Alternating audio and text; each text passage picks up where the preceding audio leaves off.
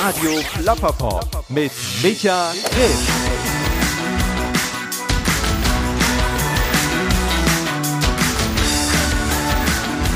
Hi, herzlich willkommen hier bei Radio Klapperpop. Ja, mein Name ist Micha Krisch, das hier ist mein Podcast und zack sind wir alle im Jahr 2022. Und man fragt sich, was ist eigentlich in der Zeit dazwischen passiert? Gefühlt im Kopf bin ich irgendwie immer noch im Jahr 2020 hängen geblieben.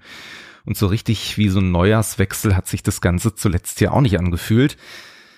Ja, auf einmal war es dann da, das neue Jahr. Ne? Zwei, drei Gläser wurden gehoben und dann ist man irgendwann ins Bett gefallen und ist dann morgens aufgestanden und hat sich dann am Licht des Tages erfreut. Ich hoffe, ihr seid auf jeden Fall gut reingekommen ins neue Jahr und habt die Zeit ja bestmöglich genutzt und auch verbracht. Vielleicht habt ihr euch ja sogar ein paar Neujahrsvorsätze genommen oder auch schon damit angefangen, diese Neujahrsvorsätze zu brechen. Schreibt mir gerne, was ihr macht, was ihr euch vorgenommen habt, welche Vorhaben vielleicht auch nach wenigen Stunden bereits schon wie der Dampf in einer Sauna in den Himmel entstiegen und entschwunden sind. Ich persönlich, ich habe lange Zeit ja keine Ahnung gehabt, was ich so mir vornehmen soll. Muss man sich was vornehmen überhaupt, ist ja auch so eine Frage. Dann war ich joggen vor einigen Tagen, also schon im neuen Jahr 2022 und habe dann so gemerkt, wenn man so die ersten drei Viertel der Strecke hinter sich gebracht hat und sich dann auf dem letzten Viertel befindet, dass dann im Kopf sowas wie so eine Art von Ruhe, Entspannung, teilweise auch Freude aufkommt. Und ich habe mir gesagt, eigentlich macht's doch ganz viel Spaß, vielleicht sollte ich öfter mal joggen gehen. Und daraus ist dann mein Neujahrsvorsatz entstanden. Wenn's mir gut tut, dann sollte ich daraus eine Routine machen. Ja, mal gucken, wie lange mir das äh, gelingt und wie lange mir diese Dinge, von denen ich glaube, dass sie mir gut tun, denn auch dauerhaft gut tun, denn auch das ist ein Phänomen, was jeder von uns kennt, einmal ganz besonders schön sein. Beim zweiten, dritten, vierten, fünften, sechsten, siebten, achten Mal kann es sich vielleicht anfühlen wie Anstrengung oder Arbeit. Und das ist ja doof. Ja, dieser Podcast hier, der fühlt sich für mich immer noch nicht wie Arbeit an. Deswegen mache ich das auch sehr gerne. Ich bin sehr froh, dass ich verschiedene Menschen treffen darf aus Kunst und Kultur und unserer Gesellschaft allgemein. Ja, und kurz vor den Weihnachtstagen, den Festtagen, war ich im Kunst und Haltung e.V. und habe dort Jeannie Lahn getroffen. Ja, das ist gar nicht so einfach zusammenzufassen, wer sie als Persönlichkeit ist und was sie ausmacht. Wenn ich ein Wort nehmen müsste, dann würde ich sagen, Jeannie ist für mich eine Weltenwanderin. Sie ist in zwei Kulturen unterwegs, in der chinesischen Kultur. Sie ist dort geboren, ist dann um die Welt gereist, hat jetzt sozusagen in Deutschland ihre zweite Heimat gefunden und ja, kennt im Prinzip die Unterschiede, die Gemeinsamkeiten, kennt zwei Systeme, zwei Regime, war zum Beispiel in Peking 1989 bei den Studierendenprotesten mit dabei auf dem Platz des himmlischen Friedens, war eine Rebellin oder ist eigentlich bis heute eine Rebellin. Ja, und es gibt so wunderbare viele Sachen über sie zu erzählen und zu berichten, als wir da zusammen in diesem Raum saßen und sie mir aus ihrem Leben erzählt hat. Aber das möchte ich jetzt nicht vorne wegnehmen, denn es ist ja immer schöner, sowas im Gespräch später selber zu entdecken und zu erfahren. Wenn es euch gefällt, hinterlasst mir gerne einen Kommentar, einen Eintrag, darüber freue ich mich sehr. Ihr könnt mir auch gerne so schreiben oder mit einem Geschenkekorb vorbeikommen und dann stoßen wir hier nochmal zusammen auf das Jahr 2022 an. Jetzt wünsche ich euch aber viel Freude mit Jeannie Lahn. Chinesisch habe ich gar kein Problem zu reden. In Publikum, egal, 1000 Leute, 2000 Leute, ja, habe ich okay. kein Problem. Auf Deutsch ist nur wegen meiner Aussprache. Das ist das einzige Problem. Also das ist wirklich ansonsten, ich fühle mich ziemlich frei, auch vor Publikum zu reden. Ich finde aber, du hast ehrlich gesagt eine sehr, sehr angenehme Aussprache. Nee, nee, das also. ist ein Kompliment, das weiß ich. Dafür, also, dass du das ist lustig. Bei jeder Gespräch oder ja. kündigt man es zuerst an, dass man deutsche Aussprache sehr problematisch ist. Okay. Und das ist aber sehr gut für mich. Dann fangen die an, anders anzustellen und ja. zu konzentrieren. Und da versteht man mich auch ein bisschen mehr. Das habe ich immer gemerkt. Natürlich hast du einen Akzent, das ist, glaube ich, ganz klar. Aber ich finde, dass, das höre ich ja auch von vielen Menschen, die deutsche Sprache ja, glaube ich, eine der schwersten. Es war nicht schwer. Also vor allem, vor allem, ich komme mit dem der, die das nie klar, ne, der Artikel. ja. Aber dass ich mit dem Artikel nie klarkommen kann, äh, das versaute die gesamte Sprache. Dann, okay. dann kann ich diese Endungen niemals richtig schreiben. Also nur wegen dieser Artikel. Also man, man sagte immer, ähm, diese Sprachreform, also dieser Gender, zu diesem Thema habe ich auch was zu, zu sagen. Sagen, okay. Mann, vereinfachen wir doch die Sprache, statt diese Sprache noch komplizierter zu machen. Ja. Und äh, wenn wir jetzt Gender, ja super, ein Teil von den Menschen, ja, fühlt sich auch, fühlt sich besser. Aber was ist mit uns als Menschen mit Immigrationshintergrund? Sind wir noch mehr ausgeschlossen als, als vorher. Das ist interessant, also habe ich gar nicht drüber Die Sprache muss vereinfacht werden. Ja. Ist egal, welche Ideologie dahinter steht. Die Sprache sollte wirklich vereinfacht werden, statt noch komplizierter zu machen. Mit dem Sternchen, dieses Doppelpunkt, ich komme gar nicht mehr klar. Weißt du, was ich jetzt weg mache? Ich lasse alles weg. Ich sage niemals, ich bin eine Künstlerin. Nein, ich bin ein Künstler. Also ja. ich lasse alle weg. Dann. Ist das wirklich für mich viel, viel angenehmer. Also ich mache ein Beispiel. Ja.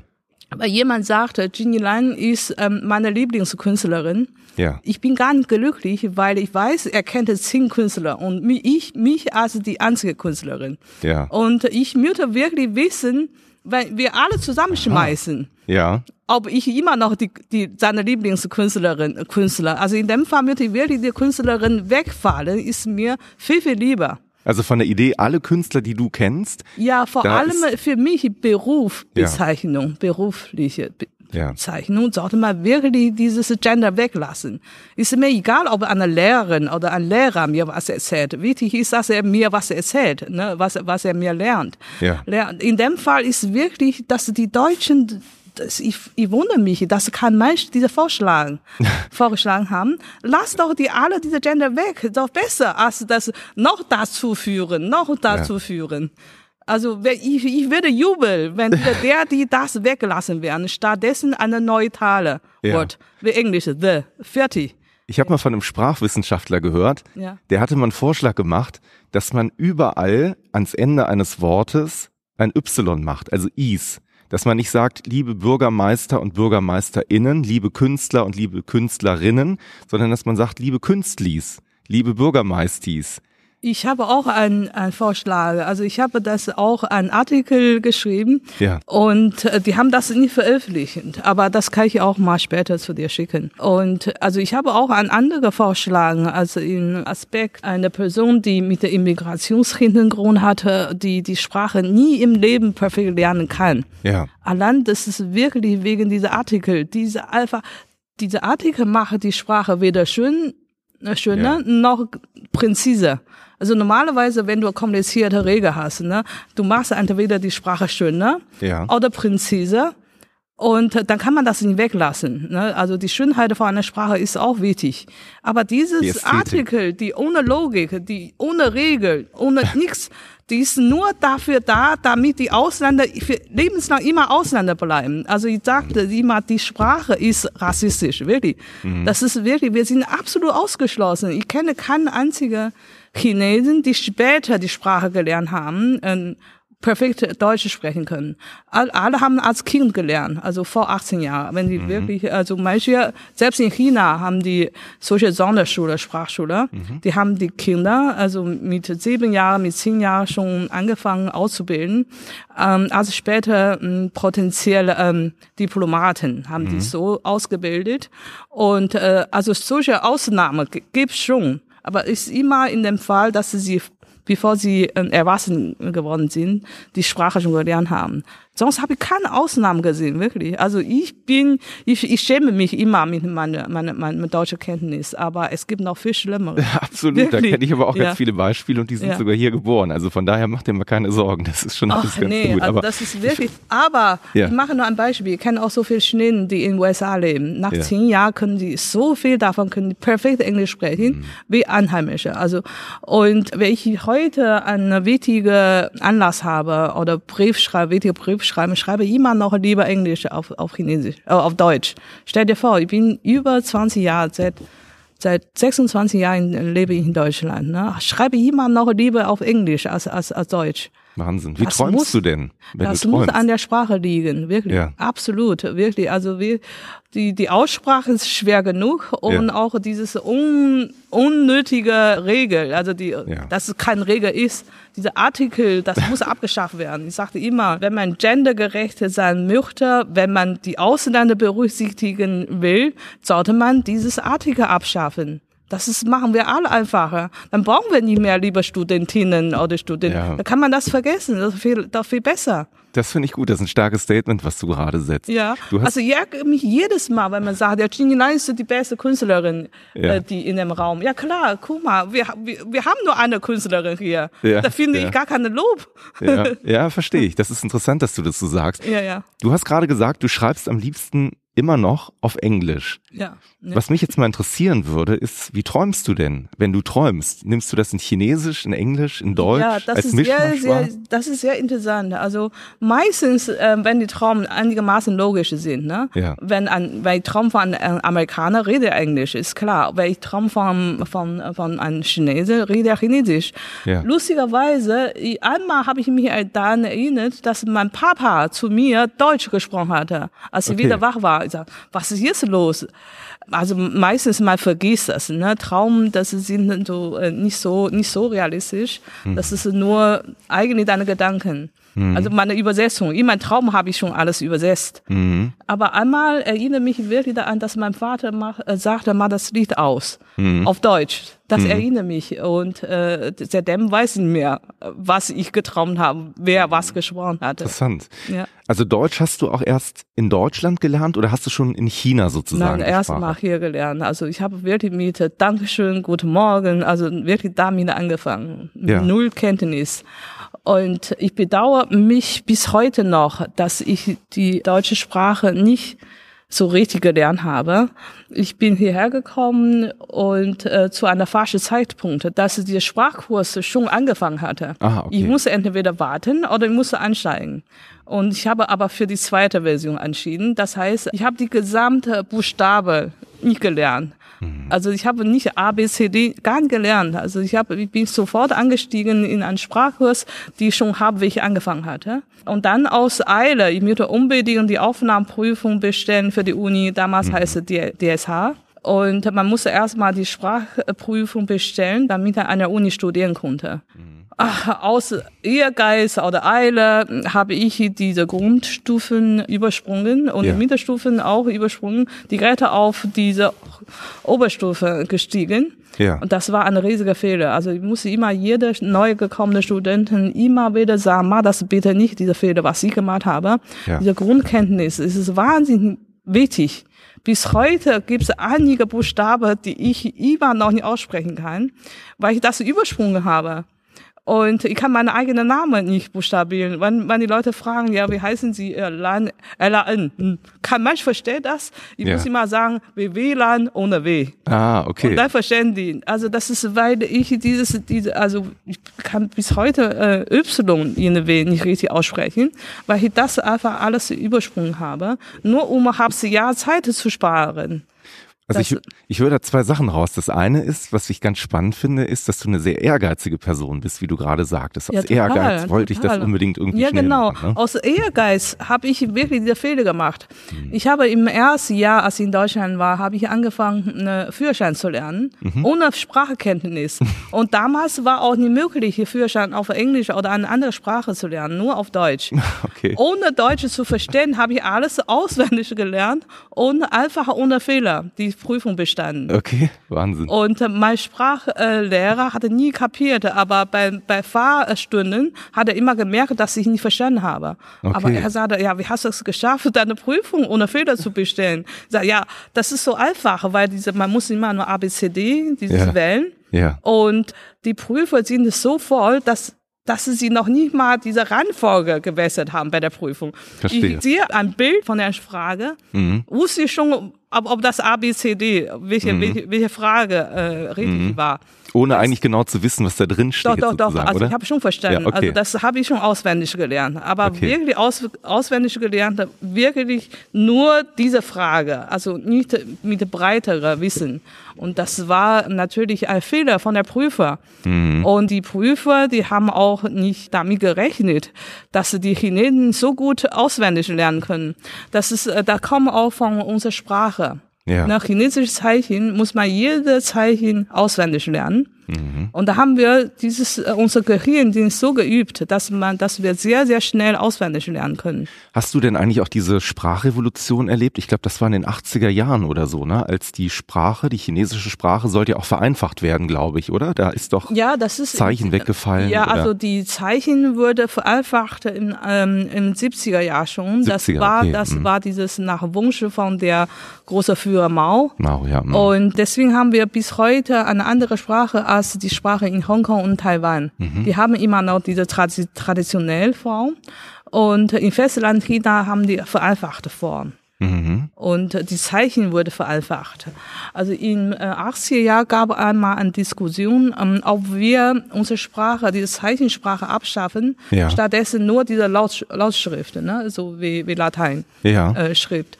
Das ist aber äh, war nicht möglich wegen dieses äh, Eigenschaft von, von der Chinesisch. Also eine Aussprache kann 20 verschiedene Bedeutungen geben. Mhm. Das heißt, nur von Aussprache, mhm. wenn man die Zeichen weglassen, dann kann man gar nicht mehr verstehen. Mhm. Also ähm, äh, im Verstehe. Internet gibt es da so eine Wiss, es gibt so eine lange Gedichte ja. mit 100 Zeichen oder so. Nur, bestellt sich nur aus Shi. Mhm. Shi, shi, shi, shi, shi, shi, shi, shi, shi. Also das mhm. ist wirklich nur aus Shi, das ist kein Witz. Aber wenn wir das als, als Zeichen lesen, verstehen wir, was das gemeint ist. Verstehe. Stell dir vor, hunderte, Ze hunderte Ze Zeichen an Gedichte. Ja. Bestellt sich nur aus Shi und, und macht sogar Sinn. Mhm. Ja. Und, und aus dem Grund war das nicht möglich, die Sprache zu reformieren. Also ja, ich finde, das ist auch gut, dass so geblieben ist. Also Chinesisch ist so extrem anders als, als die andere Sprache. Auch sehr mathematisch, das, ne? So ein bisschen eigentlich als Sprache, wie, weil du gerade Latein sagtest, wo man so ein bisschen aufpassen muss, wie ist der Satz aufgebaut, wo ist was, um den Sinn zu mm, verstehen, oder? Nee, also chinesische Sprache gibt es gar keine Regel. Okay. Und hm. das fördert das poetisch, sehr poetisch. Okay. Und das fördert die Kunst, Kunstgeist. Also das ist wirklich, ich äh, als eine äh, chinesische Künstlerin merke ich ständig äh, diese Vorteile, dass ich diese Sprache im Hintergrund habe, dieses äh, natürlich auch insgesamt die Kultur. Aber die Sprache ähm, spielt eine große Rolle in einer Kultur. Das Interessante ist aber, bevor du eigentlich auch die deutsche Sprache gelernt hast, hast du die, die Sprache natürlich der Kunst gelernt. Und ich habe eine Geschichte von dir gelesen, die fand ich sehr schön. Du warst fünf Jahre alt, dann hast du Kreide genommen ja. den ganzen Boden mit Kreide schon angefangen zu malen, weil du schon sehr früh eigentlich für dich entdeckt hast, Kunst ist etwas, was dich reizt, du willst schaffen, du willst kreieren, du willst Sachen machen und mit sechs Jahren bist du dann tatsächlich auf die erste Kunstschule sozusagen gegangen. Ja, also das war ähm, ein Zufall. Meine Mutter hatte mich einmal in einem Raum äh, abgeschlossen Okay. Und das war zufällig an Kreide, habe ich das gefunden, habe ich dann angefangen auf dem Boden zu malen aus Langweile. Als meine Mutter zukam, hat sie gedacht, dass ein Fremder bei uns zu Hause war. Okay. Sie mhm. konnte nicht glauben, dass sie das gemacht habe, weil das sah schon relativ zu reif aus als äh, für eine Fünfjährige. Ja. Und da hatte meine Mutter gemerkt, dass ich Talent dafür hatte. Und die Chinesen gehen zur Schule, schicken ihre Kinder mit sieben Jahren alt zur Schule. Okay. Also als ich sechs war, das war Vorschulzeit und statt zu einer normalen Schule zu schicken, hatte, habe ich mit einer äh, Marschule angefangen. Mhm. Und das ist eine Art von Marschule, die die Europäer sich nicht vorstellen können. Das ist wirklich eine Marschule für eine richtige Ausbildung als Maler. Was passiert da? Das also heißt, wie, wie ähm, hast du es wahrgenommen damals? Äh, das heißt, wir lernen richtig realistisch malen. Dass wir okay. haben äh, so eine Gipsfigur von King David ja. und von Venus ja. Also das ist wirklich eine Ausbildung wie der in der Renaissancezeit. Da gibt es einen, wirklich einen, einen Lehrer, einen professionellen Lehrer. Der ist kein normaler Kunstlehrer, der ist wirklich ein, ein richtiger Künstler. Der wahnsinnig gute Technik beherrscht. Okay. Und wir müssen wirklich nach ähm, starke Regel und äh, Prinzip so malen, so wirklich realistisch malen. Wir müssen wirklich, also wenn er ähm, ein, ein Kugel dahin stellt, das Mhm. muss später wirklich wie ein Kugel aussieht. Wow. Und mit Schatten, also mit dieser ganzen artmeisterliche äh, Technik. Und äh, das ist diese Art von Schule. Und das habe ich, bevor ich zur Schule gegangen bin, bevor ich schreiben konnte, habe ich diese Art von Malen gelernt. Und äh, das ist, äh, das hat auch, ähm, glaube ich, mein, mein, mein späteres Leben auch sehr stark beeinflusst. Dass ich manchmal merke, meine Sprache hat, eine- hat eine Grenze, weiß nicht mehr, wie ich mich ausdrücken kann. Und dann fange ich immer an zu malen. Und oder beispielsweise, als ich in äh, Moskau war, die, die konnte kein, kein Russisch, habe ich gemerkt, dass ich eine Woche lang nur mit Zeichen zurechtgekommen bin. Und im Hotel, wenn es fehlte mir Toilettepapier, male ich ein Toilettepapier, dann bekomme ich das. Ja, ja. Also das ist wirklich eine magische Methode. Das ist natürlich auch sehr gut für mich, dass ich keine Angst vor fremdes Leben, fremde Kultur. Und äh, als ich sehr, sehr klein war, war mir schon sehr, sehr sicher, dass ich eines Tages in Europa leben möchte. Ich glaube, ich war bestimmt die einzige in der Klasse, in der Schule, die diese, diese Wunsch hatte, weil das war noch vor dieses Wirtschaftsreform. Ja, ja. Es gab gar keinen Menschen, der im Ausland gelebt haben. Ich kannte damals keinen Mensch, der im Ausland äh, lebte. Also du hattest damals Aber trotzdem hab, hatte ich schon diese, dieser Wunsch. Ja. Und das war mir so, so klar. Also ich habe immer ständig hier gemalt. Ja. Und meine Tante fragte, was ist das? Was, warum hast du immer eine Koffer in der Hand und immer Flugzeug im Hintergrund? Sage, das bin ich. Ich bin gerade von einem Flugzeug ausgestiegen. Also als kleines Kind hattest du im Prinzip Immer, schon die Vision genau. von dir, du reist durch die Welt, Genau. du malst, du Und meine, meine Tante ist zu meiner Oma gegangen und sagt, das Kind ist irgendwie psychisch gestört. Wir müssen ihr helfen. Ja. Ist es dir denn schwer gefallen in der, in der Kunstschule, wenn du gerade sagtest, da gehört auch Disziplin dazu? Es wird eine Kugel auf den Tisch gebracht, du musst die Kugel malen, man muss konzentriert sein, man muss fokussiert sein als Kind. Und manchmal denkt man sich in dem Moment, ach, anstatt so eine blöde Kugel würde ich vielleicht lieber gerade den Himmel malen oder, oder was anderes. War das für dich schwer, dich zu fokussieren und zu konzentrieren? Oder war das eine Sache, die du ganz gerne gemacht hast, wenn du dich auf eine Aufgabe Also dieses, äh, diese, ähm, ich hatte schon Ehrgeiz gehabt, was realistisch darzustellen. Vor allem ähm, habe ich als Kind schon äh, Porträt malen konnten. können. Und äh, meine Mutter war eine Art von Richterin, also bürgerliches Richterin. Und das ist äh, Straßenorganisation, nennen wir das. Ja. Und äh, in der kommunistischen System gibt es immer solche Kommune. In jeder Kommune gibt es so eine Richterin oder Richter, die ähm, alle Streiten zwischen Familien äh, wieder regeln können. Und meine Mutter hatte so eine Rolle gespielt und sie hatte mich immer mitgenommen, als sie beim Streiten, im Streitenfall äh, bei äh, Familie waren. Und da habe ich immer die Menschen gezeichnet, Aha. porträtiert. Wie eine Gerichtszeichnerin Lustigerweise habe ich gemerkt, boah, was für ein, äh, was die Kunst, was für eine Kraft an Kunst haben konnte. Ja. Manchmal habe ich die Menschen so gut getroffen, dass sie die aufgehört haben zu streiten.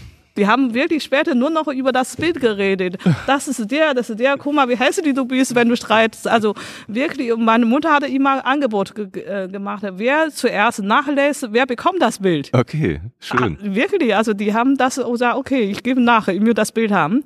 Also bis heute finde ich immer noch Familie, vor allem im, au- auf dem Bauhof, die meine Bilder aufbewahrt haben, als ich damals gemalt habe. Haben die deinen Werdegang auch verfolgt? Also wissen die, was aus diesem Nee, Mädchen geworden ist, was immer Flugzeuge Nee, gemalt gar, hat? äh, gar nicht. Also jetzt, ähm, meine Mutter hatte später immer geschämt, als ich aus Deutschland wieder nach Hause kam. Okay, mhm. Und als ihr Freunde oder Verwandte gefragt haben, was ich im Ausland mache, sagte sie immer, sie ist eine Dolmetscherin. Okay. Sag, Ja, Mama, warum sagst du nie, dass ich eine Künstlerin bin? Was ist eine Künstlerin? Das ist auch peinlich, sagte sie. Ja, interessant. Also wir, wir verfolgen den Weg gleich auch noch mal ein bisschen weiter, aber ich habe gelesen, dass es eine Person gab, die du auch in jungen Jahren schon kennengelernt hast. Ich hoffe, ich spreche den Namen jetzt richtig aus. Liu Renjie. Liu Renjie, ja. Das war eine Art Mentorin für dich oder Äh, ähm, ist ein Mann, ja. ist ein Mann, Entschuldigung. Ja, ja, ja. Das, das war ein Mentor für dich, der Ja, absolut. Also ich glaube, dass ich so viel äh, Interesse an die Kunst entwickelt habe, äh, lag äh, da, in damaliger Zeit lagen 90 Prozent an ihm.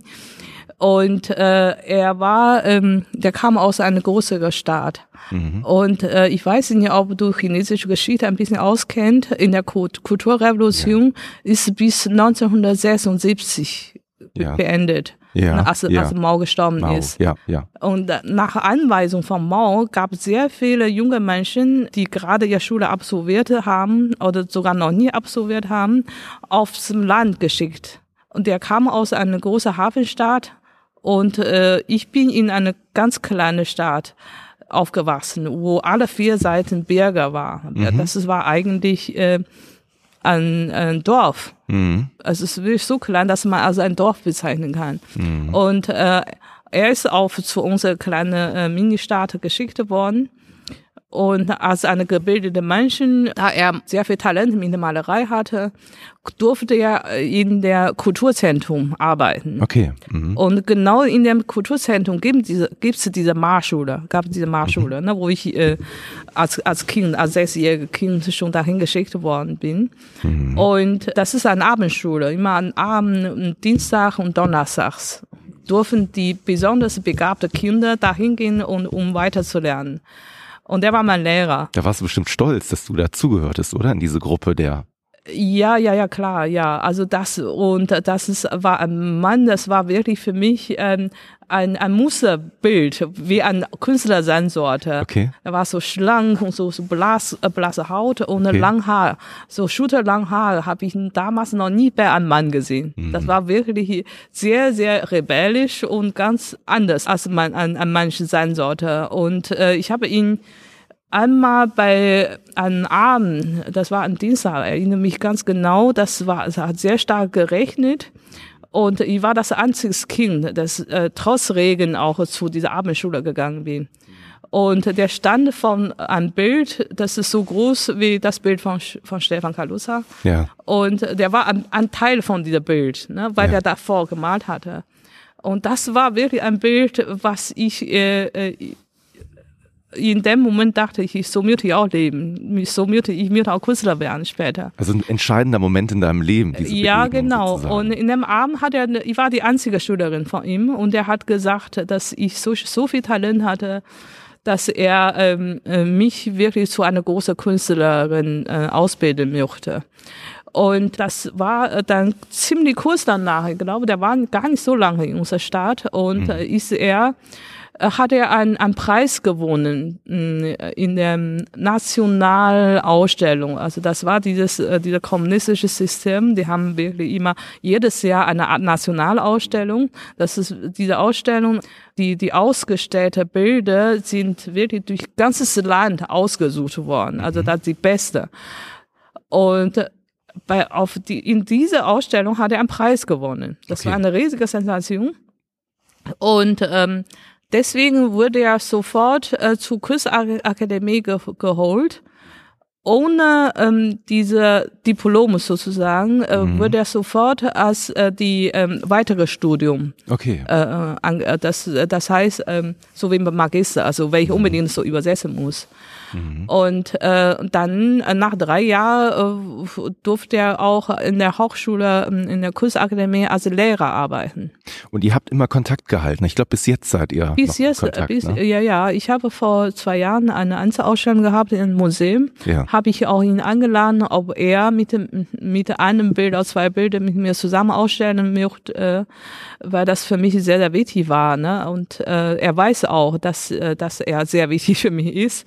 Aber er sagte, ja, ich bin schon 70, also Reisen für mich ist nicht mehr so einfach. Okay. Hm. Ähm, aber wir waren auch mehrmals äh, in verschiedene Gruppenausstellungen in China zusammen. Mhm. In, aber dieser Wunsch, dass er einmal nach Deutschland kommt, bleibt immer noch.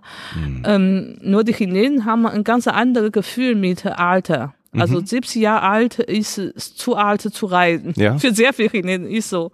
Äh, Auch wenn du im Kopf noch jung bist? Ja, und ja, sehr, ja. Also okay. die Chinesen halten sehr, sehr stark an diese Regel. Okay. Zum Beispiel, wenn man über 50 ist, als Frau sollte man nicht mehr so, so grell Farbe anziehen. Also das, okay. ja, also gibt Leute, die immer noch so denken, nicht alle. Ja. Mittlerweile also sehr ist tradiert es, teilweise, ja. ne? Sehr viel. Ja, ja, ja. Ein bisschen konservativ. Ja, also man passt sagen, das ne? an. Also wenn man anders an, aussieht, ist ist nicht positiv angesehen. Ist nicht gewünscht, ne? Ja, ja. Mhm. Ja, ist interessant. Also, was mich so ein bisschen verwundert, und das ist eine Frage, die habe ich mir gestellt und die stelle ich dir natürlich jetzt. Du sprichst so viel von Kunst und man merkt, Kunst ist dein Leben von jungen Jahren an. Und dann habe ich in deinem Lebenslauf einen Bruch gefunden. Du hast von 1988 bis 1991 Wirtschaftswissenschaften studiert. Ja. Wo kam das denn her, die Idee, das zu studieren? Das lag auch an der chinesischen, äh, dieses äh, Hochschulsystem. Okay. Mhm. Und ähm, also die äh, die Kinder, die ne, die ähm, die als Kind schon ausgesucht sind, äh, zur Marschule zu schicken und dort zu lernen, äh, waren meistens die Schüler, die später mh, hm, mit anderen Fächern sowieso nicht klarkommen konnten. Ich war eine Ausnahme. Mhm. Ich war Ausnahme, dass ich äh, bei anderen Fächern auch einigermaßen äh, ziemlich gut war. Und bei dieses Aufnahmeprüfung an der Hochschule müssen man anscheinend vorher anscheinend mhm. in der Kunstrichtung gehen oder an den normalen Weg gehen. Und da hatte mein Lehrer so stark meine Eltern überzeugt, dass sie in den normalen Weg gehen sollte, weil meine anderen Noten waren gut genug, zur normalen Uni zu gehen. Mhm. Und die Konkurrenz damals war auch sehr, sehr, sehr, sehr hart. Also das war wirklich ein Prozent. Mhm. Schüler können zur Uni gehen. Also zur Uni gehen war, ist wirklich eine Möglichkeit, dein Leben zu ändern. Und dann waren meine, meine Eltern sehr, sehr überzeugt, dass, äh, dass, äh, dass zu einer normalen Uni gehen eine, eine sichere Weg für mich war. Also wirklich, also ich weiß, dass ich dann, ähm, äh, dass ich Wirtschaft studieren, das war absolut ein Missverständnis. Das habe ich mir gedacht, nämlich ja, du musst dich da wahrscheinlich das war sehr absolut ja, ein Missverständnis. Das war niemals mein Wunsch ja. und war sogar noch niemals mein, die Wünsche von meinen Eltern. Wir haben nur ein Formular ausgefüllt. Okay. Und ich habe meine, also man muss immer vor der Prüfung, ohne zu wissen, was für, was für eine Note du bekommst. Ich muss einmal sagen, die Prüfung ist, ist eine Zentralprüfung, ganzes Land. Also man hatte gar keine Möglichkeit zu wiederholen oder du, ähm, Wiederholung gibt's schon, also aber mit sehr, sehr, sehr hohem Preis. Also das ist wirklich keine Option für mich, äh, irgendwelche Prüfungen zu, über, zu überholen, äh, zu wiederholen. Und äh, dieses, diese, diese Entscheidung, was man studieren möchte, zu welcher Uni, muss man vorher bei einem Formular schon klären. Und äh, äh, aus Dummheit, absolut aus Dummheit und Unwissenheit bin ich bei dieses Wirtschaftsstudium gelandet. Wie hat sich das dann damals auf deine Kunst ausgewirkt in der Zeit? Warst du da weniger inspiriert? Hast du da vielleicht heimlich mehr gemalt? Oder war das eine Zeit lang, wo du schöpferisch sogar gemerkt hast, dass du ein bisschen verkümmerst sogar? Ja, das ist so. Ich habe immer aus Wiss immer gesagt, ich bin ein leidenschaftliche Verrat, Verräterin. Weil an der Uni, also als ich ja. Wirtschaft studieren sollte, habe ich die ganze Zeit nur gemalt. Und äh, da, mhm. damals die, ähm, gab keine äh, nicht so verbreitete Farbedrucke und solche Plakate. Ne? Also mhm. deswegen ist es ein Maler, ist in jeder Schule gewünscht in jeder Uni gewünscht. Ist nützlich. Und haben die Lehrer mir immer ein bisschen erlaubt, dass ich die ganze Zeit nur malen. Und weil es gab immer irgendwelche Plakate, irgendwelche Wand muss bewahrt werden. Mhm. Und äh, die war froh, dass sie überhaupt eine kostenlose äh, Malerin hatte, die die alles überall bemalt. Also hast du und, dir die Wege sozusagen gesucht? Die, haben mir eine Sondergenehmigung gegeben. Okay. Mhm. Und, äh, und ich habe auch mein Studium auch abgeschlossen. Ne? Also das ist, äh, war zwar war sehr doof für mich, war wahnsinnig traurig. Da war wirklich die schlimmste Zeit in meinem Leben. Dieses, äh, mhm. Und äh, es verzweifelt fast. Ich wusste gar nicht, was ich später machen sollte. Also ich, ich war mir sehr, sehr sicher, dass ich niemals mit Wirtschaft klarkommen konnte, weil ich bin eigentlich ein Zahlidiot. Weil ich eine Zahl sieht, mehr als 5-0, da fange ich an, mein Kopf fängt an äh, äh, zu, zu schwinden. Also das ist wirklich, und bis heute noch, weil ich wirklich zu Zahlen, nur die Zahlen sehen, dann werde ich schwindelig. Mhm. Also Wirtschaft war absolut nicht geeignet für mich. Ja. Ich war sehr, sehr deprimiert, wusste gar nicht, was ich später in meinem Leben machen sollte. Also das war wirklich eine, eine Sondersituation, dass, äh, dass äh, Lehrer und alle zu mir gestanden sind, haben mir auch erlaubt, dass ich mhm. nur mal äh, gemalt habe. Und kurz nach dem äh, Studium habe ich ein Jahr lang als eine Art von äh, Journalistin gearbeitet. Beim Daily Nee, nee, das, ist, das, das, war noch nicht das, okay. das war eine, eine, eine, ähm, eine andere Stadt, nicht in Peking, sondern ja. in einer Provinzstadt. Ja. Und das war nur ganz kurz. und habe ich den, in einer äh, Wirtschaftsfirma, aber als Journalistin gearbeitet. Ich habe immer die ganze Zeit geschrieben, für die verschiedenen Zeitungen geschrieben. Äh, also eigentlich auch wieder was ganz anderes als, als das reine Künstlerische, wenn man so möchte. Ja, ja, ja, ja, weil äh, dieses, die, die, die Firma hat mich aufgenommen, weil ich Wirtschaft studiert hatte, mhm. nicht weil ich malen konnte. Also es ging ja. eigentlich komplett in die falsche Richtung. Genau, genau. So da war vier ne? Jahre lang absolut in eine falsche Richtung gegangen. Ja. Und habe ich Gott sei Dank Glück gehabt, dass ein Mensch äh, mein Talent sehr, sehr hoch geschätzt hatte. Das war dann mein damaliger Chef. Ja.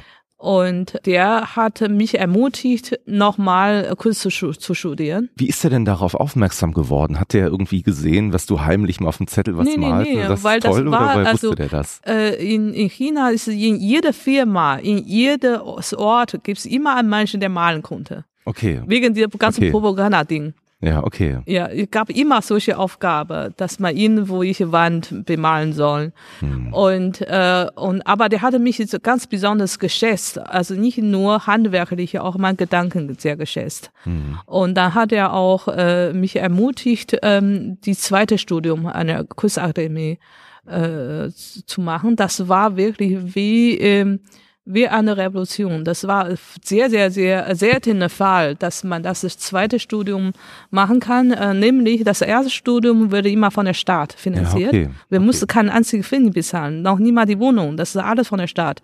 Danach bekam man einen, einen Job von der Staat.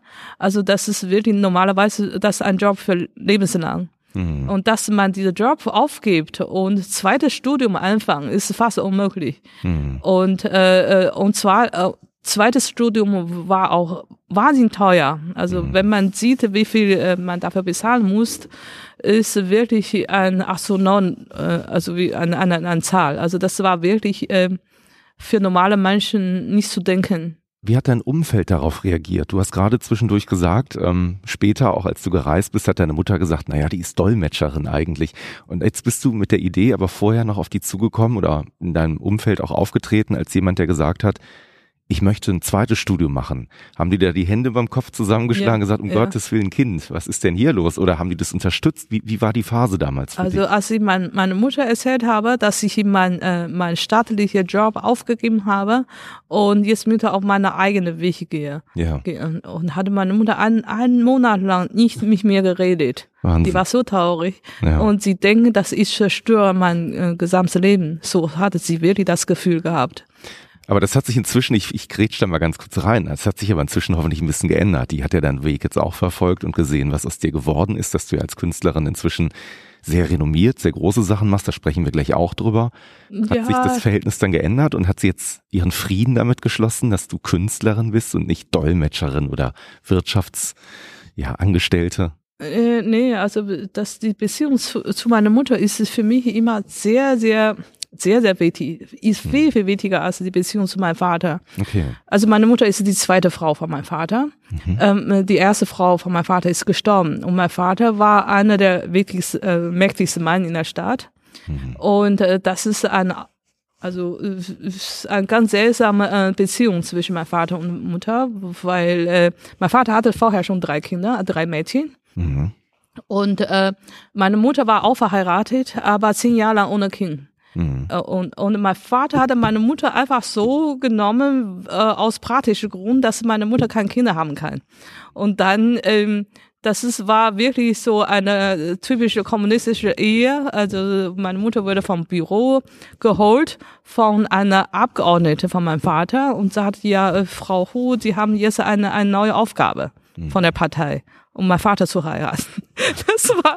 Das ja, kann man sich gar nicht vorstellen. Genau. So und ne? dass ja, ich dann ähm, später ähm, äh, kam, für meine Mutter war eine große äh, Bestätigung. Und sie hatte mich auch wirklich mit ganzem Herz geliebt. Die, die hatte so eine spezielle Liebe zu mir gehabt. Mhm. Und äh, das ist wirklich, das, ähm, das wärmt mich, mich bis heute. Also das war wirklich für mich sehr, sehr wichtig, dass ich auch an der Seite lerne, gelernt habe, was, was wirklich Liebe, konditionlose Liebe heißt. Das habe mhm. ich von meiner Mutter gelernt. Also das ist alles, jedes Mal, dass sie enttäuscht mit mir oder glücklich mit mir, das lag immer nur daran, dass sie eigentlich mich, äh, ich war zu wichtig für sie. Mhm. Und später konnte ich das nicht mehr äh, genießen, wie sie mich anschaut. Sie, sie schaut mich an, als ob sie die Spiegel anguckt. Mhm. Und das hat mich wirklich zeitlang sehr genervt. Und ähm, ja. Verstehen, ja. Ja, ja, also ähm, das ist eigentlich bis zum Schluss, ich war meine Mutter niemals wirklich perfekt glücklich mit mir, bis ich irgendwann mal doch eine normale Wege gekommen, gegangen bin, hatte einen, einen ordentlichen Mann und verheiratet mit drei mhm. Kindern. Und da hat sie angefangen zu äh, glücklich zu sein. Und das ist aber eine Narbe in meinem Herz. Ich habe immer gedacht, äh, ich, ich hätte auch, mein Weg hätte auch ganz anders laufen äh, sollen. Hätte, sollte meine Mutter mich trotzdem äh, lieben und trotzdem zufrieden mit mir sein.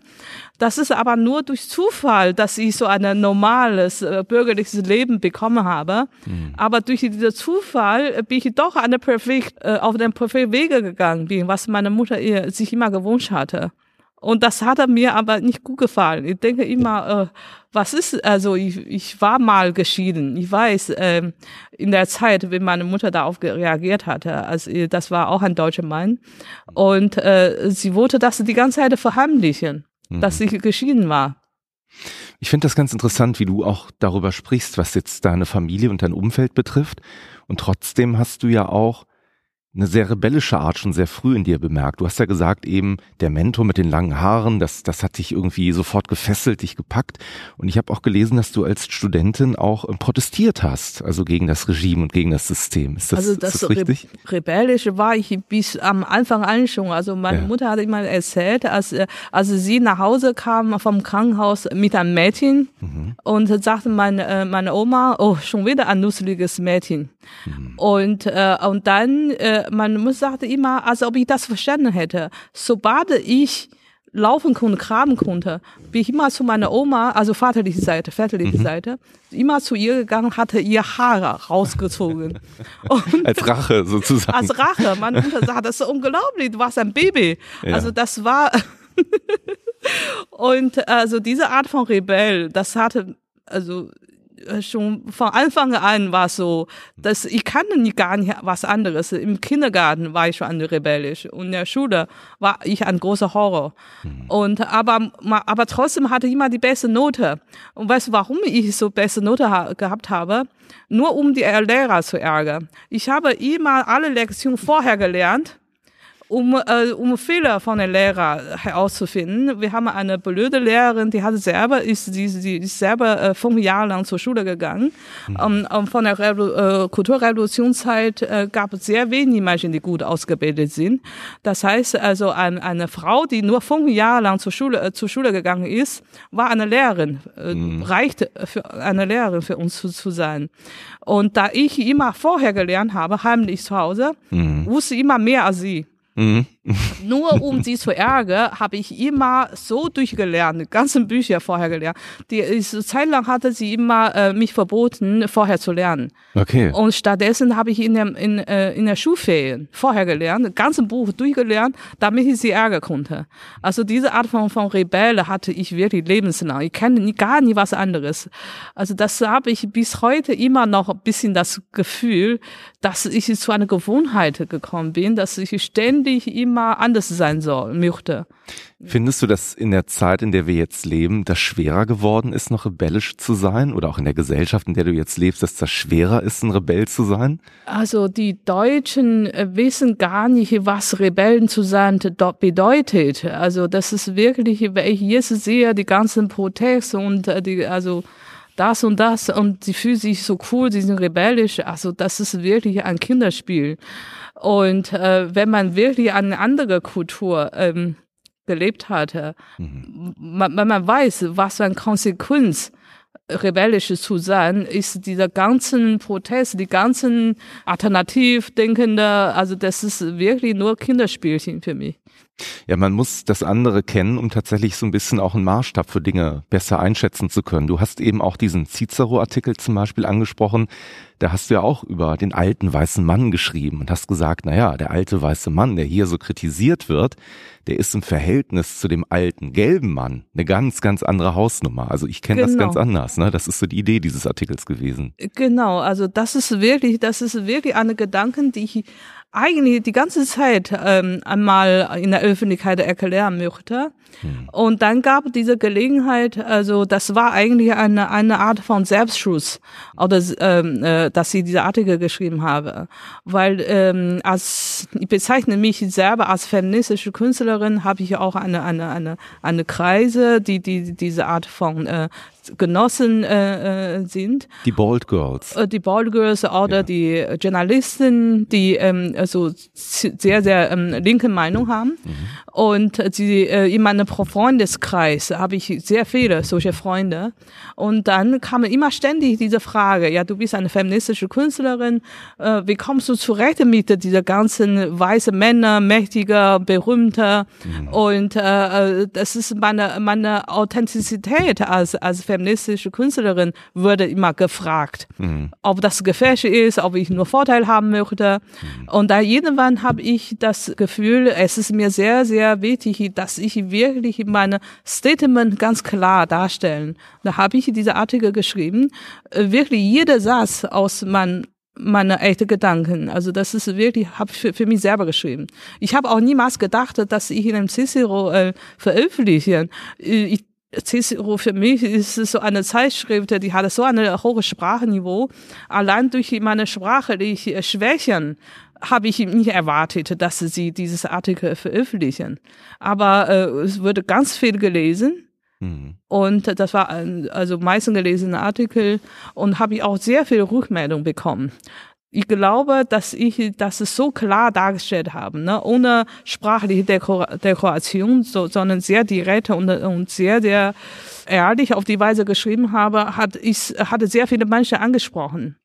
Ja, das Spannende bei dir ist natürlich eben auch das, genau, dass du diese beiden Welten kennst und miteinander vergleichen kannst. Ne? Es ist ja oft so, wie du gerade sagtest, dass wenn meine Realität jetzt heißt, ich kenne nur das Leben in Deutschland zum Beispiel, dann ja. weiß man vielleicht ja. manchmal gar nicht, wie gut es mir in bestimmten Situationen geht ja. oder wie es wäre, wenn ich woanders unter anderen Umständen aufgewachsen bin. Und also bezieht sich auf diese Art weiße Männer und, und gelbe weiße Männer, äh, gelbe Art Männer. Ja. Und das ist auch wirklich ein, ein Thema, das mich immer sehr, sehr, sehr ähm, aufreißt. Also es ist wirklich äh, zum Beispiel, ich sehe wirklich äh, diese linken Journalisten und dieser idealistische Museumdirektor, hm. die IWW als ein großer Gott heben. Mhm. Und äh, aber stattdessen einige deutsche Gentlemen, äh, in meinen Augen absolut Gentlemen, mhm. sowas von abwertet äh, kritisieren. Mhm. Und das ist überhaupt nicht verhältnismäßig. Das ist wirklich, für mich ist sehr, sehr naiv. Mhm. Wirklich, das Wort naiv passt sehr gut zu der Situation. Wenn man IWW persönlich kennt, ich als eine Frau, also das denke ich ist ein Witz, dass man diese Menschen als große Gott, Heilige darstellt und ihr eigene in ihr Augen Macho, in ihre eigene Kultur so kritisieren, aber das ist wirklich vom Verhältnis her, ähm, wenn ich die die beide vergleiche, ich kann auch vergleichen, ne? ich kenne mhm. die alle beide, mhm. äh, beide Seiten. Mhm. Und dann denke ich, ich kann das nur sagen, das ist wirklich eine naive äh, Einstellung. Und ich fühle mich auch verpflichtet, das klar darzustellen. Und äh, als, nachdem ich diese Artikel geschrieben habe, habe ich wirklich auch nicht nur positive ähm, Reaktionen, auch negative Reaktionen bekommen. Und dass ich die falsche Leute verteidigen mhm. oder ich sagte immer, nein, ich verteidige mich selber. Mhm. Und ich bin, ich fühle mich noch nicht so wichtig, dass ich diese wichtigen Leute verteidigen. Die brauchen mich nicht. Ich verteidige wirklich mich selber und ich verteidige auch die Kultur ich fühle mich wirklich verpflichtet, dieses, diese Meinung zu veröffentlichen, mhm. da, da, da, damit diese, diese Art von naiv ähm, Einstellung, also mindestens, dass sie einmal merken, es gibt eine andere Meinung. Mhm. Und äh, ich hoffe, dass wirklich, äh, dass dieses diese Thema weiter diskutiert werden. Du hast gerade auch über den Begriff, ähm, du bezeichnest dich selber als eine feministische Künstlerin gesprochen. Ja. Was, was ist Feminismus für dich? Was bedeutet das? Was, was ist die Idee, die du da im Kopf hast? Also für mich, ich, ich versuche immer, diese Begriffe von Feminismus so, so klar und so einfach zu minimieren als mhm. wie möglich. Für mich ist nur, gibt es nur einen Satz. Jeder, der die Gleichberechtigung zwischen Männern und Frau gut findet, mhm. ist ein Feminist. Der muss sogar nicht was tun, der muss also nur gut finden. Und wenn Olaf Scholz sagte, er ist ein Feminist, dann ist er Feminist. Ich frage gar nicht mehr, ob er wirklich einer ist. Also wenn er sagt, dass er das gut findet, dass er meinte sogar, dass er ein Feminist ist, dann brauche ich nicht mehr hinterher fragen, ist das authentisch? Hat er das so getan, als, als, als ob er das eine wäre? Mhm. Ich denke, wir sind noch nicht weit genug. Wir sind noch nicht stark genug, zu, zu, dass wir unter uns nochmal sortieren, wer echt ist, wer nicht echt ist. Wenn der Mann das Gute ist, ist er schon ein Feminist. Also ich war sehr glücklich zu hören, dass er meinte, dass er ein Feminist ist. Ich sage, okay, für mich ist er ein. Mhm. Ich habe mal ein interessantes Zitat gelesen von einer Kunsthistorikerin und zwar Margarete Joachimsen, die im Prinzip wortwörtlich gesagt hat, dass ähm, feministische Kunst, also die bezieht jetzt das Ganze nochmal auf das Thema Kunst, nach ihrem Charakter eigentlich nur vorübergehend ist. Denn feministische Kunst gibt es eigentlich nur so lange, bis eine Gesellschaft wirklich gleichgestellt ist. Ja, absolut. Feministische Kurse gibt nur so lange, wenn Frauen und Männer noch nicht mal die Gleichberechtigung haben. Sobald dieses, die Frauen und Männer Gleichberechtigung bekommen, fällt der Begriff automatisch weg. Das ist, äh, das, ich bin absolut seiner Meinung. Und äh, ich mache deswegen diese feministische Kunst, weil ich meine, die, die, die Gleichberechtigung ist noch nicht da.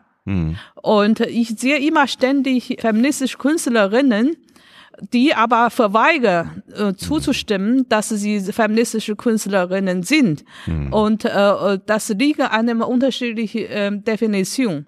Nach meiner Definition sind viel, viel mehr Menschen, Menschen feministisch als wir sehen. Also das ist wirklich, äh, ich sehe, so viele Menschen sind Feministen, auch wenn sie ähm, verweigern, zuzustimmen, äh, genau weil man ständig diese Frage stellt, was ist Feminismus? Mhm. Und die machen die Definition so kompliziert. Genau deswegen gibt es immer so viele Menschen, die verweigern, sozusagen, dass sie feministisch äh, sind.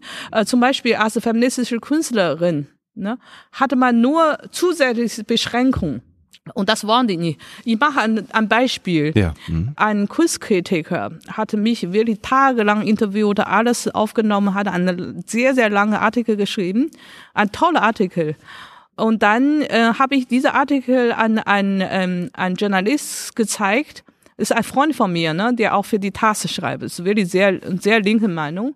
Seine erste Reaktion ist, oh, schon typisch und muss ein Mann über feministische Kunst schreiben. Okay. Mm. Und da habe ich gesagt, ja toll, soll die Frau, nur Frauen über feministische schreiben? Ja. ja, toll, dass du mir noch eine zusätzliche Beschränkung gibst. Mm. Und äh, soll ich dir dankbar sein, dass ich ja jetzt noch mehr Beschränkungen habe, nur unter uns, nur unter unsere Frau spielen. Mhm. Und also Dankeschön, das mache ich aber nicht. Mhm. Das lehne ich wirklich ab. Mhm. Ja. Was mir, also man merkt, du bist, du bist da sehr emotional im Thema drin. Ich finde das gut. Man merkt ja, dass du dich da wirklich sehr intensiv mit beschäftigt auseinandersetzt. Und das sieht man auch in deiner Kunst. Also was ich sehr schön fand, war, ähm, es gab, ich habe das Interview jetzt leider nicht ähm, griffbereit, dass ich es direkt zitieren kann, aber es gibt den Maler Baselitz, der in seinen Interviews öfter auch darüber gesprochen hat, dass Frauen eigentlich gar nicht richtig ähm, künstlerisch auftreten und äh, malen können und dass die Kunst von Frauen immer unter der eines Mannes steht. So sinngemäß hat er es ein bisschen äh, geschildert geschildert und du hast ihn als Motiv in deine Kunst sozusagen auch mit aufgenommen und ähm, verschiedene Motive oder ein besonderes Motiv eben auch mit ihm gestaltet. Ja, das, ähm, also George Basilis hatte in mehreren Interviews immer mhm. wiederholt gesagt, dass Frauen nicht malen können. Und, und äh, also man muss sehen, ne, der war wirklich ein Hochschule ähm, äh, Professor, der bildet Künstler. Und unter ihnen äh, gibt's auch Künstlerinnen, also wirklich Schülerinnen. Ich kenne sogar welche persönlich, ne? Und da, sie hatte diese Künstlerin aus, also Schülerin ausgebildet und danach sagte, dass die Frau nicht malen können. Da frage ich mich, warum? Aus welchem Grund hat er diese Frau aufgenommen? Mhm. Und äh, ich wundere mich, dass dieser äh, unverschämte Satz oder mehrmals gesagt oder Sätze hm. äh, hatte nicht so groß ähm, Aufregung erregt, als, als, als, als es sein sollte. Es gab Journalisten, die darüber geschrieben haben und äh, dann denke ich, schreiben, okay, Basilis hatte nie gesagt, Frau könne nicht schreiben. Der sagt, Frau könne nicht malen. Also einzige gegen ihn zu kämpfen ist, dass sie male. Mhm. Das andere ist einfach äh, äh, nicht möglich, gegen seine Aussage zu kämpfen. Und, äh, und deswegen habe ich diese traditionelle Weise gemacht, richtig, wirklich artmeisterliche Methode genutzt, zu malen. Ich frage mich immer, äh, Frau können die malen, aber nach welchem Maßstab? Mhm. Nach Basilis Maßstab, klar kann ich nicht so gut malen wie er aber nach artmeisterlichem Maßstab kann ich besser malen als er, wirklich. Es ist wirklich die Frage, wer hatte diesen Maßstab? Da er ein Kunstprofessor war, ein sehr renommierter Kunstprofessor war, hat seine Maßstab ist viel stärker als mein Maßstab. Mhm. Mhm. Und allein durch seinen Maßstab ist er schon ein besserer Künstler als ich. Und, und seitdem ist mir klar geworden, ja. mhm. ist mir sehr klar geworden, ich, ich kann nicht nur malen, also weil ich nur malen, schaffe ich niemals besser als er werden, mhm. weil die Maßstabe sind von solchen mächtigen Männern festgelegt. Und ähm, seitdem habe ich eine neue Idee entwickelt, dass ich eine ein Kunststiftung gründen möchte. Ja. Habe ich schon angefangen. Also es ist schon ziemlich weit gekommen. Mhm. Ich gründe eine, eine, eine, eine, eine Kunststiftung und äh, versuche auch äh, junge Künstler, Künstlerinnen besonders zu fördern. Mhm. Und äh, wir wollen auch ähm, mit unserem eigenen Maßstab zu definieren, was ist gute Kunst, was ist schlechte Kunst. Mhm. Wenn wir immer nur bewertet werden von diesen mächtigen Männern wie George Basilis, mhm. dann werden wir niemals besser Kunst machen als er. Mhm. Ihr schafft euren ja. eigenen Maßstab sozusagen. Genau, genau. Und äh, dieses, diese Kunststiftung, die hier ist dabei zu, zugrunde, ja. ist wirklich dafür da, dass ich später in der Lage bin, auch eine, eine Maßstab, äh, die die Frau nicht stark be benachteiligt sind, äh, zu festzulegen. Äh, ich mache ein Beispiel. Sehr viele Frauen leiden da unten, dass Fraukunst kitschig sind. Kitschig, okay. Genau, mhm. Frau malen Blumen, malen Herzen, mal irgendwas mit Gefühl. Mhm. Das ist kitschig. Und dieser kitschig ist wirklich ein Maßstab, die sehr, sehr, sehr, sehr schwammiger Maßstab. Das ist wirklich, äh, das ist nicht wie bei Sport. Wenn man schneller laufen kann, lauft man schneller. Ne? Das mhm. ist, aber diese kitschig, das ist wirklich ein menschliches Gefühl, die man nicht messen kann. Mhm. Und was kitschig für, für, für, für, für, für, für mich ist, ist, äh, Sehr ist persönlich. für die an, ja, ja. Absolut. Ja, mhm. also für mich ist alles, was aus Notwendigkeit kommt, kann nicht kitschig sein. Mhm. Was? Kitsch ist immer überflüssig, ist immer Dekoration, ist immer was nicht Wesentliches, nicht Treffendes. Mhm. Aber menschliches Gefühl kann so individuell sein, so unterschiedlich sein. Und ein Mann, der angeblich immer mit der Natur kämpft, mit, dem, also mit der Welt kämpft, mhm. für ihn ist immer, wenn Frau nur zu Hause ist, nur die Kinder kümmert, nur dieses Haushaus macht, ist Kitsch, weil das überflüssig ist für die Männer. Also das ist die grundlegende Situation, die grundlegende Situation. Das muss verändert werden, damit die Fraukunst auf die gleiche Ebene, gleiche äh, Augenhöhe aufgenommen werden. Mhm. Und ich bekomme ständig diese Art von Lob, dass meine Malerei so großartig ist, äh, weil das sieht so aus, als ob mein Mann das gemacht hätte.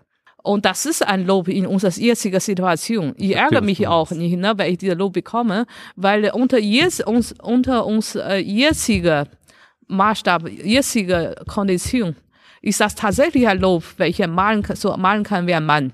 Mhm. Aber das soll sich ändern. Ja. Es gibt ja viele Dinge, die du machst, die wirklich sehr medienwirksam aufgenommen werden. Also ich erinnere mich da an eine Sache, die wirklich international auch sehr hohe Wellen geschlagen hat.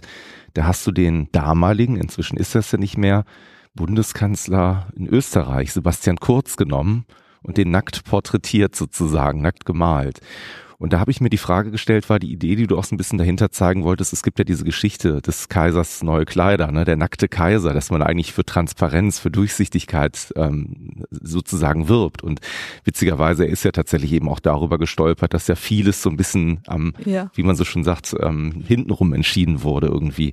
Hat dich das selber überrascht, als du dieses Werk sozusagen geschaffen hast und auf einmal die internationale Presse das so aufgegriffen hat? Oder war das ein bisschen auch vielleicht kalkuliert, dass du gesagt hast, hm, das ist so provokant wieder. Ich bin auch ein bisschen rebellisch und jemanden, der so mächtig ist, nackt zu porträtieren, das ist vielleicht auch eine gewisse Art von Tabubruch oder das ist etwas, was, ja, mal gucken, was daraus wird.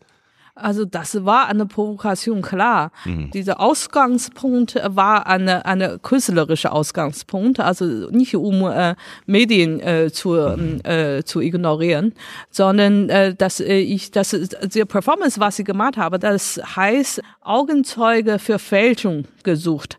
Das heißt, dass ich V 200 Publikum direkt malen. Jeder kann sehen, dass es nicht Realität ist, sondern dass ich gemalt habe. Mhm. Genau Malerei, also diese traditionelle Malerei hatte in dem Fall spielt eine große Rolle, weil das ist kein kein Foto. Mhm. Also das ist wirklich mit meiner Hand mit Pinsel gemalt. Alle Menschen können sehen, dass ich das gemalt habe, aber fotorealistisch. Mhm. Und die Journalisten, die einen Tag später gekommen sind, die haben versucht zu recherchieren, ob das ein Foto war.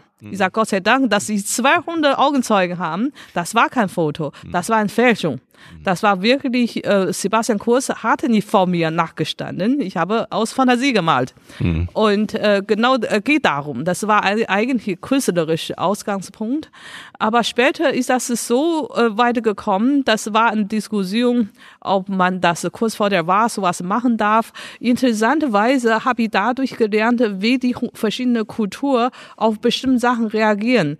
Ich habe immer gedacht, das war eine Provokation. Die Medien werden sagen, dass ich äh, provozieren und das wirklich, manche, manche werden sich ärgern. Mhm. Also manche, die ihn mögen, werden sich ärgern, dass sie ihn nachdarstellen. Aber im Gegenteil, das war die Medien, die ihn nicht mögen, hat kritisiert, weil sie meinen, das war eine illegale Wahlhilfe für ihn. Okay, es war eine Wahl. Ah, interessant. Ja. Also, dass das Sympathien sogar für ihn noch geschaffen genau. hat, meinst genau. du? Okay. Aber welche sehe, äh, welche durch die Wien die Staaten laufen, überall dieses, äh, dieser Nachtefigur, also schöne Körper dargestellt. Und dieses schöne nackte Körper ist, hat einen sehr positiven Sinn in Wien, in dieses, in dieser Kultur. Also, sie haben das nicht als Provokation angesehen und sie haben gesehen, dass ich noch versuche, noch mehr Stimmen für, für ihn zu holen. Mhm, und äh, das, das war so interessant für mich, diese, ähm, äh, ich glaube, die Zeitung, der Standard, mhm. ähm, hatte ganz interessante äh, Artikel geschrieben. Also alle Medien hat er übergeschrieben, alle, mhm. und Fernseher. Ja, aber die New York dieses, Times sogar, das ging ja wirklich sehr, sehr weit. Äh, aber dieser Artikel von, in der Standard, das hatte mir am meisten gefallen, obwohl das eigentlich an Kritik nicht äh, äh, an dieses an dieser Tat ist. Mhm. Ähm, äh, der hatte mehr, also dieser Journalist hatte mehr kritisiert, wie die anderen Medien reagieren darauf. Die, dieser Artikel habe ich heute bis bis heute habe ich noch aufbewahrt. Das hatte mir am meisten gefallen, obwohl das eigentlich eine Kritik an mich war. Was was bei dir auch die Sache ist, du bist ja jemand, der so habe ich das auch aufgefasst, sehr inspiriert ist an vielen Stellen durch Joseph Beuys als Künstler dass die Art, freiheitlich an Dinge ranzugehen, ich glaube, dir sehr, sehr gut gefallen hat.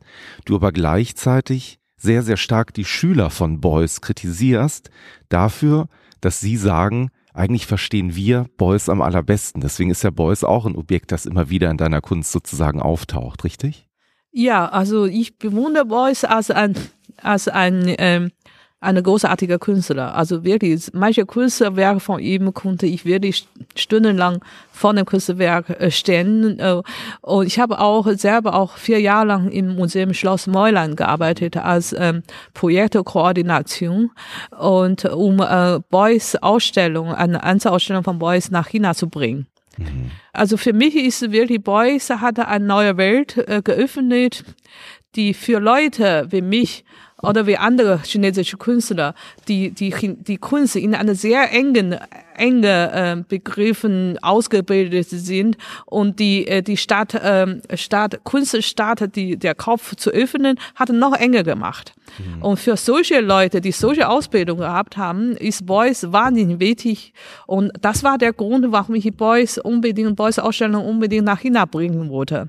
Das war das ursprüngliche meine Energiequelle, dass ich denke, dass Mensch, dieser Mensch hatte meinen Kopf geöffnet und ich möchte auch ihn nach China bringen, auch äh, die Gesellschaft ändern dadurch, möchte ich.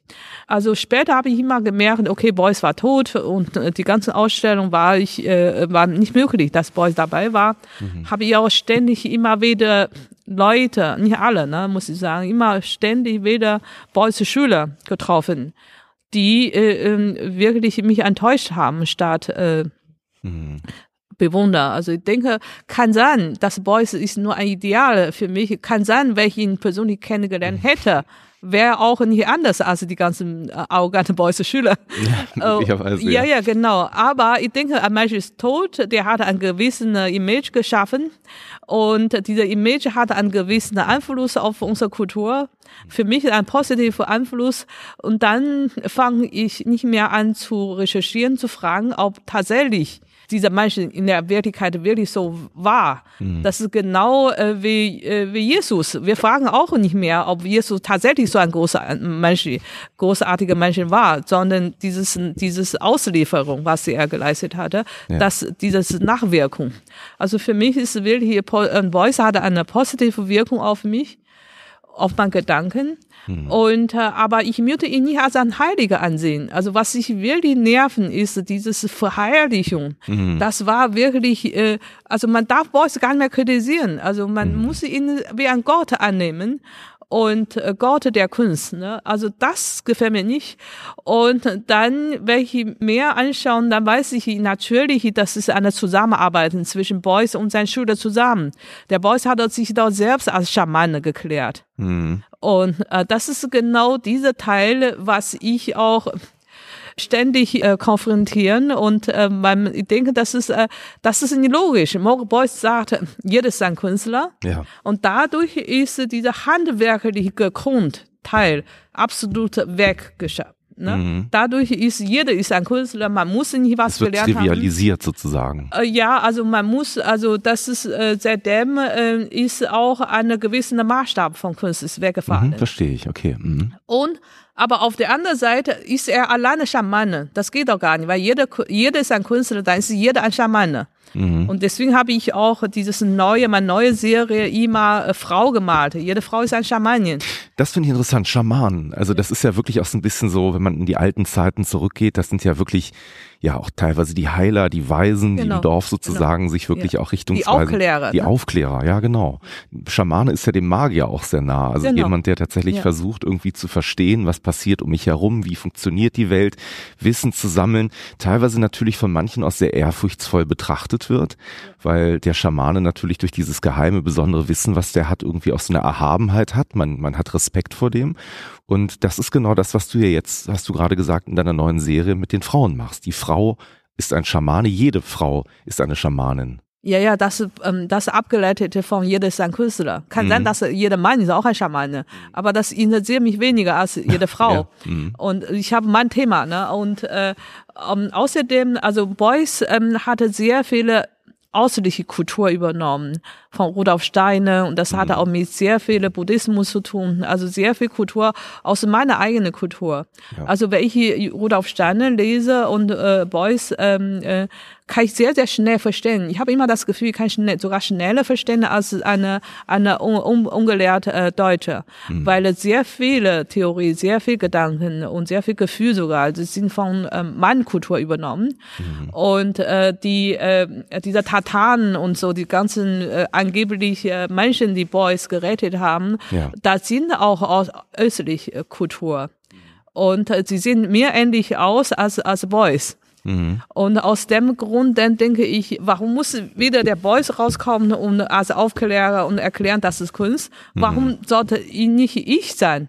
Mhm. Das kann auch ich sein. Also ich, äh, ich kann auch seine Rolle übernehmen. Okay, mhm. der lebt nicht mehr, ich kann nicht mehr mit ihm konkurrieren, aber der ist jetzt tot. Mhm. Aber ich kann mindestens mit seinen Schülern konkurrieren.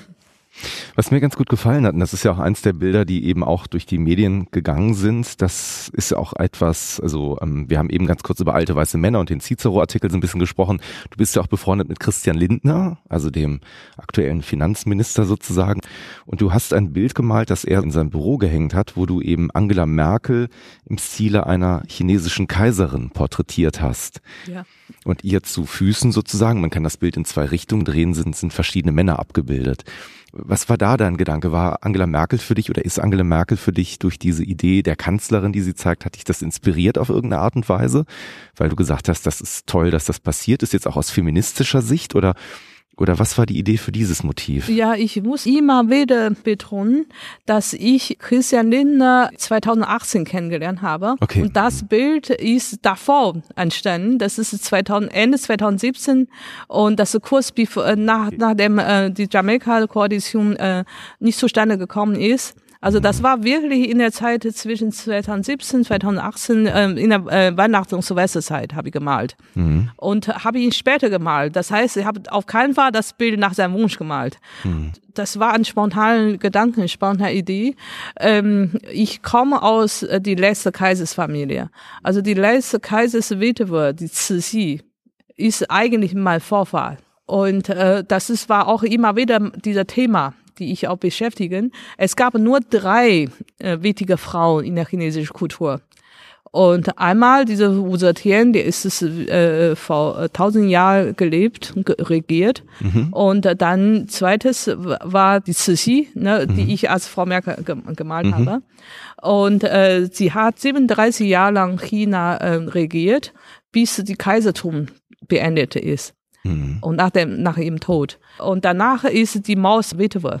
Also Mhm. das war auch ein Thema, was sie beschäftigt haben. Das heißt, mit Ja. alle drei Frauen Ja. habe ich das, ich habe das als Thema ständig beschäftigt in meiner Kunst. Dass ich Frau Merkel ähm, ähm, reingezogen habe, war kein Zufall, weil das ist, passt zu meinem Thema. Mhm. Und äh, ich sehe sehr viel Parallel zwischen Frau Merkel und Cixi.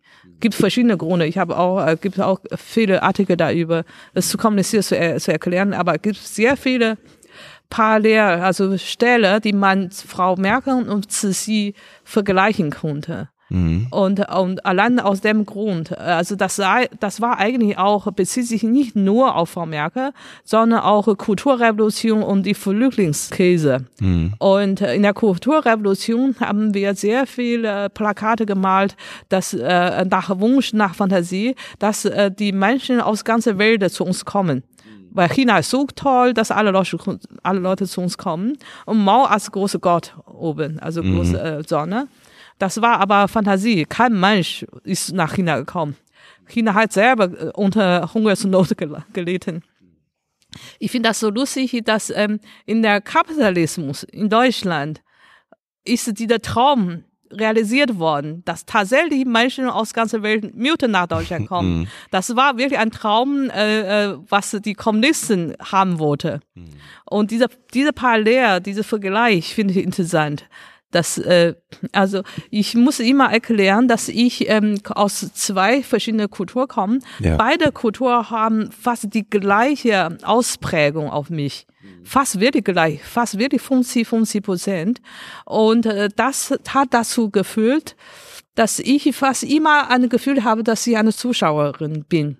Also das ist sehr häufig, habe ich immer das Gefühl, ich gucke ein Theaterstück und ich bin nicht be mit beteiligt, also ich spiele keine Rolle in dieses auf der Bühne, aber dafür kann ich in Ruhe beobachten. Ja, Beobachterin. Ja, Mhm. und äh, relativ objektiv beobachten kann. Und diese Art von Gefühl äh, natürlich spielt auch eine Rolle in meiner Kunst. Dass ich immer ständig als eine, als eine Beobachterin und eine, eine Zuschauerin die Geschichte erzähle. Und dass ich später Christian Lindner so gut kennengelernt habe, ich schätze ihn als ein wirklich ein toller Mensch. Also das ist wirklich, äh, in dem CTC-Artikel habe ich auch ganz genau geschrieben. Der ist für mich ein Gentleman und für mich ist er wirklich sehr, sehr feministisch. Ohne Scherz, wirklich. Also der hat Hochachtung zu Frauen. Das ist, das merke ich von meinem Naturgefühl. Normalerweise bin ich sehr, sehr sensibel um dieses Thema. Also ein Mensch kann mich sehr, sehr schnell nerven. Also ein Mann, der wirklich diesen Macho-Teil hatte, ne, kann mich innerhalb kurzer Zeit nerven und bis ich das nicht mehr aushalten konnte. Also mein Nerven ist nicht stark genug in dem Fall. Aber dass ich den Christian Lindner so lange kenne und so gut kenne, habe ich wirklich kaum diesen Zeitpunkt gehabt, dass ich wirklich von ihm genervt bin und dass ich denke, das ist ein Macho. Nee, wirklich nicht. Das ist, äh, und äh, dass ich ihm erst meine Kurststiftung gegründet habe. Ne? Und der ist ein Spender von dieser Kurststiftung. Mhm. Und dann denke ich, was muss ein ein weißer Mann tun, mhm. damit er überhaupt als ein Feministen akzeptiert äh, wird. Er gibt mir, er gibt mir eine Spende für meine Stiftung, damit ich meine feministische Ideal, meine feministische Gedanken realisieren kann. Was muss ein Mensch noch mehr tun? Das ist eine große Frage natürlich. Ja. Ne? Also die kann man in verschiedenste Richtungen diskutieren. Also ich kenne ihn jetzt persönlich zu wenig, um mir dazu was zu sagen. Aber natürlich gibt's ja manchmal auch, und das ist aber eben auch eine Brille, auch nur von außen, ist eine Interpretation der Realität, kann natürlich auch manchmal jemand sagen, na ja, vielleicht macht er gerade bestimmte Dinge, damit er so und so wirkt, damit das so und so aussieht. Ne? Es gibt ja manchmal so ähm, Ideen, das hast du ja auch teilweise auch beim ja, Umweltschutz, also, ne? oder so Greenwashing oder sowas. Ne? Aber, ja, aber muss man sehen, ne? dass er von Emma, Emma, dieses, äh, ja genau, von Ali Schwarzer, äh, die also als Sexismus-Mann äh, des Jahres ist ja. von 2020 äh, genau. ge, äh, mhm. äh, gekrönt ist. Mhm. Das war doch in der Öffentlichkeit. Also hätte er mhm. so sehr darauf geachtet, mhm. hätte er dieser Witz nie gemacht. Also dieser Witz war für mich äh, äh, harmlos, aber ein bisschen doof schon. hätte er das sparen können. Ja. Aber für mich ist es absolut äh, ein, ein harmloser Witz. Also das ist wirklich, hätte, wäre ich diese ähm, seine Mitarbeiterin gewesen, mhm. hätte ich wirklich gelacht, hätte ich auch einfach sagen, ja schade es gibt ständig Männer, die solche Wissen mit mir machen. Ich habe das niemals als Beleidigung angesehen. Ich habe das immer äh, zurückgemacht. Hm. Also einmal, äh, ich mache ein Beispiel, da hatte ein großer Sammler mich gefragt, ja, äh, müsste du wirklich immer äh, Mann werden? Also äh, ich dagegen müsste immer Frau werden. Hm. Und da habe ich ihm das zurückgesagt, selbst dann hast du das leichter, weil it is easier to make a hole than to make a pole. Und das ist immer noch einfacher für dich, auch Frau zu werden, als für mich Mann zu werden. Du hast immer noch das Leben leichter als ich. Also das ist diese Art von sexistische Witze finde ich äh, gar nicht so schlimm. Ich mag das auch. Also ich, weil ich denke, manche bestimmte Situationen ein bisschen Humor konnte vielleicht besser drüber gehen. Das ist natürlich eine, eine falsche Einschätzung. Manchmal macht das schlimmer. Mhm. Aber das ist, ich denke immer, vielleicht vom Ausgangspunkt ist gar nicht so schlimm gemeint. Mhm. Und äh, vielleicht äh, zwischen äh, verschiedenen Menschen, wir machen immer unterschiedliche Witze mit bestimmten Menschen. Und äh, vielleicht ist das eine Gewohnheit, dass man immer diese Art von Witz macht. Also ich nehme das nicht so ernst. Auch zu dem Thema MeToo mhm. habe ich immer eine ganz andere Meinung. Okay. Mhm. Also ich denke, MeToo, jede Frau ist betroffen. Mhm. Das ist nicht nur die Frau, die äh, angemacht werden sind oder die Frau, die, äh, die betroffen sind. Eigentlich die Frau, die das niemals betroffen sind, sind auch Opfer. Mhm. Ich, ich kenne eine Frau, die meinte immer, dass sie so hässlich ist, so dick und, mhm. äh, und äh, sie arbeitete in einer eine, eine Kanzlei und sie meinte, ja, mein Chef flirtete immer mit ganz hübschen Mädchen und, und dadurch hat sie immer so, äh, so schlecht behandelt, man sie immer selber mhm. und dass sie lebenslang immer Nachteil hatte. Und ich glaube, ich verstehe sie sogar. Also die Frau, die dieses von MeToo-Geschichte nicht betroffen sind, sind manchmal schlimmere Opfer. Mhm. Ich finde das sehr gut, dass, dass es zu Thema gekommen ist. Dadurch sollten die Frauen ähm, zusammen an Solidarität bauen.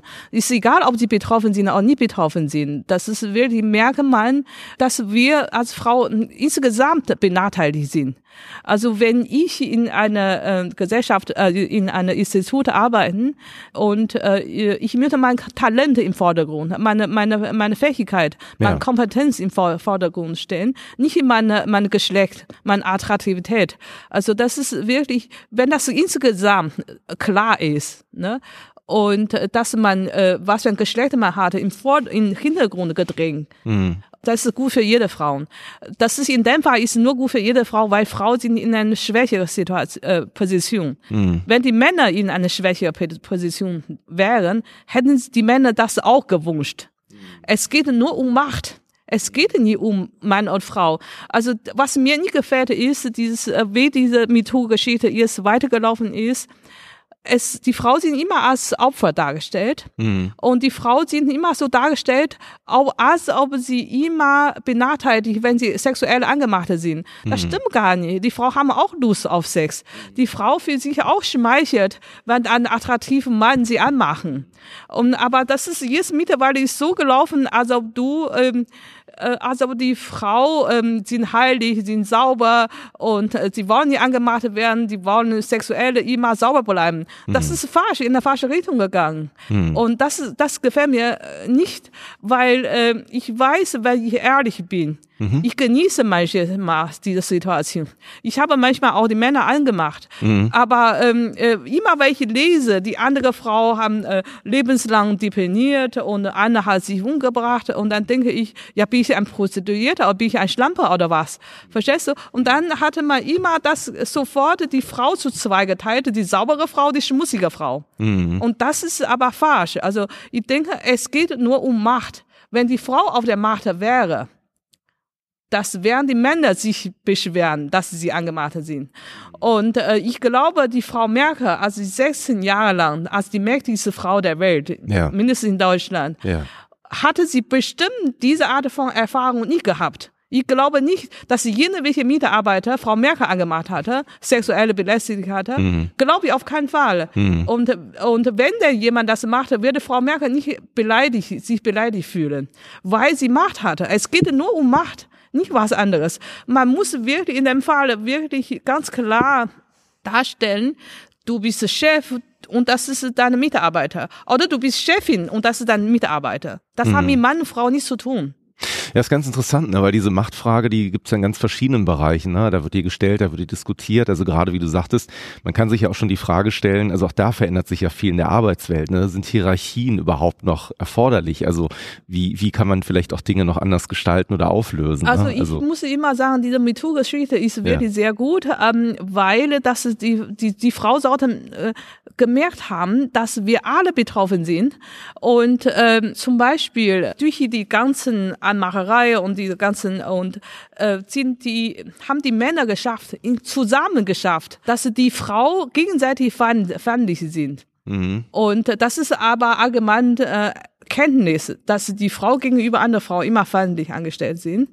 Und stell dir vor, also wenn du als junge, hübsche Frau hat äh, sogar ein bisschen Nachteile auf, auf, auf der Oberfläche, auf der Oberfläche. Naja, dass du Vorteil gehabt habe. Mhm. Und später bist du älter geworden und du merkst, die andere junge Frau, die in der Position mhm. sind, hast du eine automatisch ähm, unglückliche Gefühl, hast sogar. Mhm. Und äh, dann du kannst diese junge Frau nicht mehr gönnen, weil du weißt aus deiner eigenen Erfahrung, du weißt, was bei dir passiert ist, wie du hochgekommen bist und dann kannst du das nicht mehr genießen. Mhm. Und das, dieses, dieses negative Effekt wird immer weiter, immer weiter gegeben. Und da muss ich sagen, das haben die Männer sehr intelligent gemacht. Dadurch haben sie wirklich zusammengeschlossen, die Frauen gegenseitig zu hassen zu bringen. Mhm. Und äh, weil äh, wenn äh, es kommt nur darauf an, dass ähm, ob man Fähigkeit in den Vordergrund stellt oder seine ihr, ihr Geschlecht oder ihr Attraktivität ja. im Vordergrund gestellt werden. Sobald alle Männer zusammenschließen, wir fordern nur die hübsche Frau, die Attraktivfrauen, mhm. dann kommt die Hass zwischen die Frauen, wirklich. Mhm. Und das müssen die Frauen sehr, sehr klar merken. Und in dem Fall muss ich auch Frau Merkel immer wieder loben. Mhm. Und, und sie ist wirklich ein gutes Beispiel. Sie sagt selber immer, sie ist kein Feministin, aber sie ist für mich ein beispielhafte Feministin als Künstler sind wir ja auch immer so ein bisschen damit beschäftigt, Realitäten so zu formen. Also das, was wir uns vorstellen, wie du gerade sagtest, auf Leinwände zu bringen, in Texte zu formulieren, in Videos zu formulieren. Wenn du jetzt darüber nachdenken könntest, wie du dir die perfekte Gesellschaft wünschen könntest, wie würde die für dich aussehen? Also in der Kunst ist, verlange ich wirklich ein Paritäl. Mhm. Mhm. Und äh, nicht in jedem Bereich also in der Kunst, weil Kunst ist an, an Form menschliche Gefühle auszudrücken, menschliche ja. Gefühle. Aber Mensch, Menschlichkeit bestellt sich, bestellt sich aus dieser verschiedenen Geschlechterteile. Und des, allein deswegen müssen sie proportional äh, präsentiert, repräsentiert werden. Wenn Frau die Hälfte Menschen, äh, äh also die, die Hälfte Menschlichkeit aus Frau bestellen, müssen auch in der Kunst die Hälfte von Frau präsentiert werden. Das ist sehr, sehr logisch. Mhm. Aber das ist die Realität ist nicht so. Und interessanterweise, alle Bereiche ist weitergekommen als in der Kunst. Okay, das ist interessant. Ja. Also du hast das Gefühl, dass die Kunst nach wie vor noch immer ein sehr elitärer, abgeschlossener Zirkel ist, wo die Männer eigentlich im Prinzip ja über den Frauen sozusagen nach wie vor. Nee, ich mache ein stehen, typisches oder? Beispiel. Ne? Ja. Diese MeToo-Geschichte sind Ja. überall, in jedem Bereich, in dem wissenschaftlichen Bereich, in äh, Ah, okay. Musik, Mhm. also äh, Theater, äh, Film. Aber äh, stell dir vor, diese ganzen großen Malerfürsten. Mhm. Ich habe doch diese Malerfürsten eine nacheinander gemalt, habe ich dadurch festgestellt, jeder hatte eine Reihe von ihr eigenen Schülerinnen geheiratet. Mhm. Jeder. Keine Ausnahme. Und äh, manche haben vier, manche haben drei, manche haben sieben, also weiß ich nicht. Und, ähm, und dann denke ich, wie hat das angefangen? Mhm. War das nicht eine MeToo-Geschichte? Nur weil sie die später geheiratet haben, hat es das MeToo nicht mehr. Wie viele haben sie sonst noch angemacht, die sie später nie geheiratet Ja, haben? absolut. Und, aber dieses Thema hat doch kein Mensch berührt. Kein Mensch. Nur weil sie Malerfüßen, die haben eine Art von Immunität bekommen. Mhm. Also das ist wirklich, kein einziger Mensch hat wirklich darauf hingewiesen, um zu fragen, was war die Geschichte? Also äh, wie viele Schülerinnen haben sie, außer dass sie die, die geheiratet haben, echte Liebe, nur weil sie geheiratet haben, war das echte Liebe. Ja. Was gab, wie viel gab noch, die, die nicht echt äh, Liebe waren? Klar. Ja. absolut. Ja, ist ein interessanter Gedanke, den du da mit reinbringst. Ne? Stimmt, absolut. Habe ich auch noch nicht drüber nachgedacht, das Ganze mal von der Seite aufzurollen. Also wirklich, Mhm. also ich habe gesehen, in der Wissenschaft, also wissenschaftliche Bereich, ne, Mhm. also das so Nobelpreisträger wird gefragt Ja, stimmt. und, und dann noch äh, äh, Schauspieler, das alle, also in dem Bereich, in jeder, fast in je, jeder Bereich ist dieser Pe- Thema berührt, bis auf diese ganzen Malerfürste, die, die teilweise noch leben. Mhm. Ja. Ich würde gerne mit dir nochmal über ein anderes Thema sprechen, das mich sehr interessiert, nämlich ähm, das, was du eben angesprochen hattest, das kleine Mädchen, das immer Flugzeuge malt, das reisen möchte, das irgendwie in die Welt möchte. Kannst du dich noch daran erinnern, wie das für dich tatsächlich war, als du dann China das erste Mal wirklich verlassen hast und gesagt hast, jetzt geht's für mich in die Welt? Ja, ich habe mich sehr, sehr, sehr genau äh, und ähm, ich bin von Peking nach ähm, über Paris geflogen, von Paris nach Köln. Ja. Ich war ein bisschen überrascht, dass Paris, äh, also vom Flughafen Flugzeug zu sehen, das waren nur kleine Häuser. Äh, In meiner Fantasie, das ist, muss alles so wie in New York, die, dieses, äh, dieser Wolkenkratzer sein. Und in Köln war ich, äh, also ich, war ich auch ein bisschen negativ ähm, überrascht sogar. Und äh, äh, dass, dass Europa äh, ist zurückgeblieben, als, als ich gedacht habe. War in Peking damals war schon sehr, Anführungszeichen, sehr modern. Also, Also wirklich- du hast eine andere Erwartung gehabt eigentlich und bist Ja. dann hier hingekommen, warst Ja, dann ja, erstmal ja. ein bisschen illu desillusioniert sozusagen. Genau, also ich bin doch zuerst mal, ähm, bevor ich nach Deutschland kam, habe ich doch in Peking gearbeitet Mhm. und als Journalistin äh, bei People's Daily. Das war für dich auch eine sehr schlimme Erfahrung, habe ich mal gelesen. ne? Du sagtest, es gibt da irgendwie fast drei Bücher, die du darüber füllen könntest, wie, wie negativ das da für Ja, ja, ja, ich sich habe angefühlt wirklich, hat, ne? äh, ich habe wirklich nahezu tot Erlebnisse gehabt. Okay. Und äh, jetzt habe ich mich entschlossen, äh, darüber ein Buch zu schreiben. Und ich habe äh, vor einigen Jahren schon angefangen, Mhm. ähm, auf Chinesisch. Ist das eine, ist das eine Biografie oder ist das eine, ist das eine Geschichte sozusagen? Genau möchte ich das erklären. Ich habe versucht zuerst, äh, als Biografie schaffe ich das nicht. Ja. Ähm, äh, ich schaffe nicht, ehrlich gesagt, ich schaffe nicht so ehrlich zu sein. Ähm, äh, weil ich ich habe versucht, auf Biografie zu schreiben, habe ich gemerkt, nee, also ähm, diese psychische Überbrücke schaffe ich nicht, also ich schaffe das nicht zu überzubrücken. Und dann schreibe ich hier einen biografischen äh, Roman Mhm. weil es gibt so viele Menschen, die reale Menschen, die die, die bis heute noch so viel Macht haben und Einfluss haben. Und Ich würde mich nie trauen, echten Namen zu nennen. Weil Bi- Biografie schreiben, dann muss sie auch äh, Ja. so ehrlich wie möglich sein, so real wie möglich sein. Und dann denke ich, nee, nee, schaffe ich nicht. Also bevor ich 80 bin, schaffe ich das nicht zu schreiben. Verstehe. Und äh, da würde ich das so als Roman schreiben.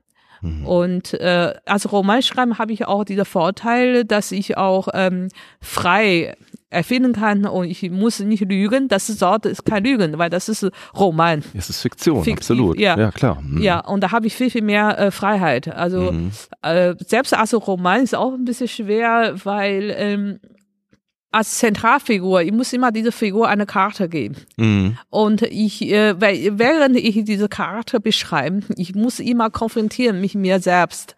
Wie ehrlich ich mich zu mir selbst werden, sein kann, ist auch die Frage.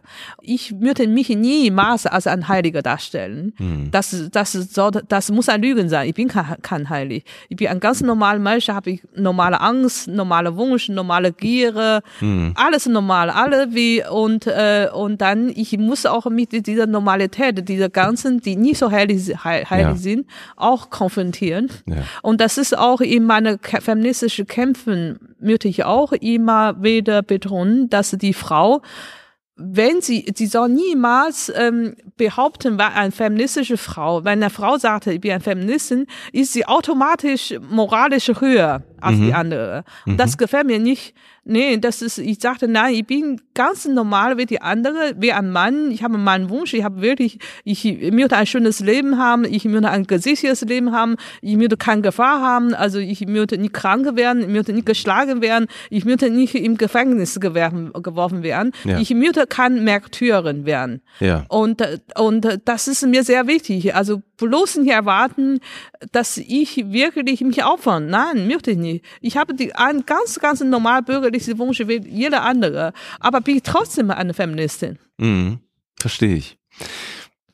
Und dieses Buch, was du jetzt gerade sozusagen schreibst, das verstehe ich. Also du versuchst ja jetzt sozusagen Erlebnisse, die du in der Zeit eben beim ähm, People Daily sozusagen miterlebt hast, ein bisschen mit einfließen zu lassen. Ähm, wahrscheinlich zum einen auch zu verarbeiten, was da passiert ist, die Dinge für sich selber nochmal ein bisschen zu sortieren und zu selektieren.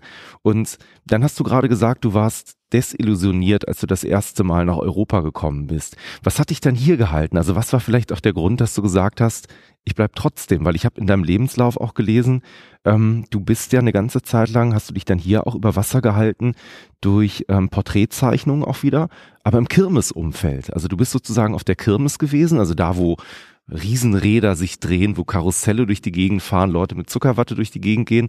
Da habe ich mir das vorgestellt, da sitzt du mit deiner Staffelei und hast Leute dazu eingeladen, die, die zu porträtieren. Das war wahrscheinlich nicht die Vorstellung von Kunst, die du für dich selber erstmal hattest, ne, als du dann da auf einmal saßt. Ist dir das dann nahe gegangen oder hast du schon damals gedacht, ja, ich weiß, das ist nur eine kleine Phase und ich komme den nächsten Schritt? Oder hast du da auch vielleicht auch mal wirklich Ängste und, und Reue gespürt und gedacht, war das vielleicht falsch hier zu sein? Weil jetzt sitze ich hier auf der Kirmes und porträtiere Leute, ich kann doch so viel mehr. Ja, das war, das ist eine sehr interessante Frage. Das war wirklich eine, eine lange Prozess, dieser psychische Prozess. Als ich gekommen bin, äh, im ersten Jahr war sehr, mir sehr ungewohnt, dass ich ähm, alles selber machen musste, weil in der People's Daily war ich wirklich absolut hoch privilegiert. Mhm. Ich habe meine eigene Pass nicht selber gemacht. Mhm. Das ist kommt auch dieses Thema, woher kommt mein, mein Name? Ich musste nur jemand schicken, der macht mal Reisepass. Ich habe, ich war wirklich in einer Position, die hoch privilegiert ist. Mhm. Ich bin jeden Tag mit Taxi zu, zu, zu, zu Arbeit gefahren. Taxifahrer möchte sogar keine Gebühr von mir nehmen. Nur weil ich in dieser blöde Zeitung, für diese blöde Zeitung aber, gearbeitet mhm. habe. Wirklich. Äh, und im ersten Jahr habe ich gemerkt in Deutschland, oh, man muss alles selber machen. Man muss mhm. wirklich auch Kartes Gesicht ähm, aushalten. Man kann nirgendwo äh, sich be beschweren und war sehr ungewohnt. Äh, also da war komisch für mich, dass äh, aber dieses Gefühl ist sehr sehr schnell wieder abgebaut. Sehr mhm. schnell habe gemerkt, ah super, dass jeder lebt gleich wie die andere. Jeder muss seine eigenen äh, Sachen kümmern und jeder kann plötzlich kritisiert werden. Das heißt mhm. nicht, dass du der äh, Bürgermeister oder Kanzler kennst und dann kannst du äh, alles machen, was du willst. Nein, der selber muss auch aufpassen. Und das hatte mir gut gefallen. Das ist, äh, nach kurzer Zeit habe ich gemerkt, das ist eigentlich diese Form, was ich mir immer gewünscht habe zu leben. Und äh, dass die Kirmeszeit war sehr, sehr wichtig für mich, bis heute immer noch wichtig. Mhm. Da habe ich gemerkt, äh, wie gut es ist, dass man ähm, finanziell selbstständig sein kann. Mhm. Also ich sage immer, dass ich Geld verdiene und heutzutage sogar relativ gut äh, mhm. Geld verdienen kann, ist schon ein Teil der Feminismus. Mhm. Und ich würde manchmal auch kritisiert, dass deine Kurs, ja, du verkaufst, allein man das Kurs verkauft, ist schon automatisch kommerziell. Mhm. Ich, ich sagte immer, was für ein naiv Gedanke ist das? Was für ein doof Gedanken? Als ob eine Frau äh, saubere, pürere Kurse macht, wenn sie äh, Geld äh, von ihrem Mann nimmt oder von der Staat nimmt. Mhm. Das ist wirklich eine dumme Gedanke. Dagegen kämpfe ich. Ich sage, ich bin sehr stolz, dass ich mein eigenes Geld verdiene. Ich bin sehr stolz, dass dieser Anteil wirklich tatsächlich zu meiner feministischen Kämpfen gehört. Mhm. Und das hatte auch diese Kirmeszeit dazu ge gebracht. Ich habe immer am Wochenende äh, gemacht, weil äh, in der Woche habe ich auch äh, äh, bis zu, zu, zu Uni gegangen. Ja. In der, am Wochenende und im Sommer, diese ein paar Monate äh, im Sommer und am Wochenende habe ich genug verdient, dass ich ganzes Jahr okay. lang keine Sorgen mehr hatte. Okay. Und äh, das war wirklich äh, so viel interessante Erlebnisse, konnte ich wirklich auch ein Buch da überschreiben. Das kann ich mir vorstellen, also gerade auf der Kirmes. Die Deswegen, man trifft unterschiedliche Menschen, ne, unterschiedlicher Couleur, irgendwie, da kommt ja alles so zusammen. Das Schöne ist ja, die meisten Menschen treffen sich auf der Kirmes auch als, als in, in der Freude, im Spaß, vielleicht auch in der Ablenkung vom Alltag. Also Kirmes ist ja tatsächlich, man entflüchtet in diese bunte ja, Welt. Das ist ne? wirklich, man lernte die gesamte Kultur, vor allem ja. durch die Porträtmalen. Ich habe wirklich tausende Gesichter gemalt. Durch Porträtmalen konnte ich Gesicht fast lesen. Mhm. Und äh, also äh, psychologisch, also für Philosophie von einem Mensch lesen. Ich kann mhm. einen Mensch so schnell erkennen. Mhm. Und äh, ich äh, und wirklich nach einem Gespräch ein zweites Mal mhm. konnte ich einigermaßen einschätzen, weiß ich schon, ob äh, auf welche Weise mich ich mit diesen Menschen umgehen möchte, ob ich mhm. wirklich äh, mehr zu tun mit dem haben will oder weniger. Das ist wirklich nach kurzer Zeit konnte ich mich schon entscheiden und zwar die Entscheidung äh, wird geprüft, dass äh, später, dass die Entscheidung wirklich tatsächlich äh, richtig ist. Ja, das kann ich mir gut vorstellen. Also gerade auch was du sagtest, in den Menschen lesen, das ist ja tatsächlich auch das, was ich in der Zauberei und in der Magie ich so toll die Augen finde, ne, wenn Menschen die, lesen. Das ja. glaube ich. Das ist aber, war das für dich denn schwer, wenn du jetzt eine, eine andere Kultur sozusagen hast, also auch eine andere, äh, eine andere äußere Erscheinung, dass man sagt, ähm, also zum Beispiel, es gibt ja so ein paar, man dann sagt ja immer so Klischees, ne, die Amerikaner lachen immer alle so viel, ne, das ist so ein bisschen so alles vielleicht oberflächlicher oder es gibt ja so Ideen, ne, dass man zum Beispiel sagt, in, mit der asiatischen Kultur verbindet man sehr häufig im Zurückhaltung, ne, dass man sagt, die sind ein bisschen zurückhaltender. Was hast du in der europäischen Kultur vielleicht am Anfang gemerkt oder festgestellt oder, oder was waren so Entdeckungen, die du da gemacht hast? Also ich habe wirklich sehr, sehr viele über das Thema geschrieben, aber auch Chinesisch, aber auch als Roman, also okay okay. Roman geschrieben, dass ich durch alle Welt gereist bin, beschreibe über verschiedene Kulturen. Mhm. Und äh, also ich kenne deutsche Kultur am besten aus. Mhm. Ich kann wirklich 90 Prozent der Deutschen wirklich durch Gesichter ablesen. Mhm. Und deswegen, das ist ein Grund, warum ich mich so froh, so wohl fühle in Deutschland. Deutschland ist absolut mein äh, gewählte Heimat. Also mhm. wenn ich wirklich durch ganze Welt frei aussuchen darf, mhm. wo ich leben möchte, ist Deutschland.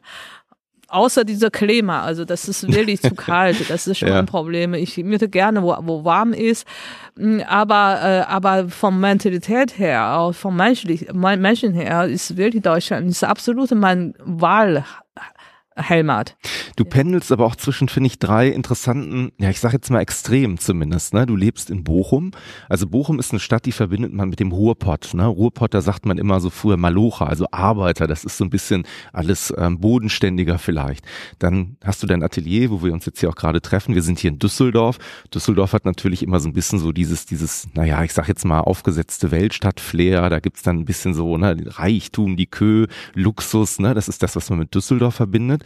Und dann bist du aber auch in Berlin unterwegs, wo man sagt, Berlin ist immer Multikulti, da trifft sich immer eine ganze Menge. Die sind vielleicht auch von den Trends allen anderen Städten in Deutschland wesentlich weiter voraus, viel offener, vielleicht viel auch digitaler, viel innovativer. Und diese drei Pole sozusagen da gehst du rum und sammelst auch Inspiration. Ja, ja, ich genieße sehr gerne äh, verschiedene, also ich genieße auch sehr gerne diese extreme. Mhm.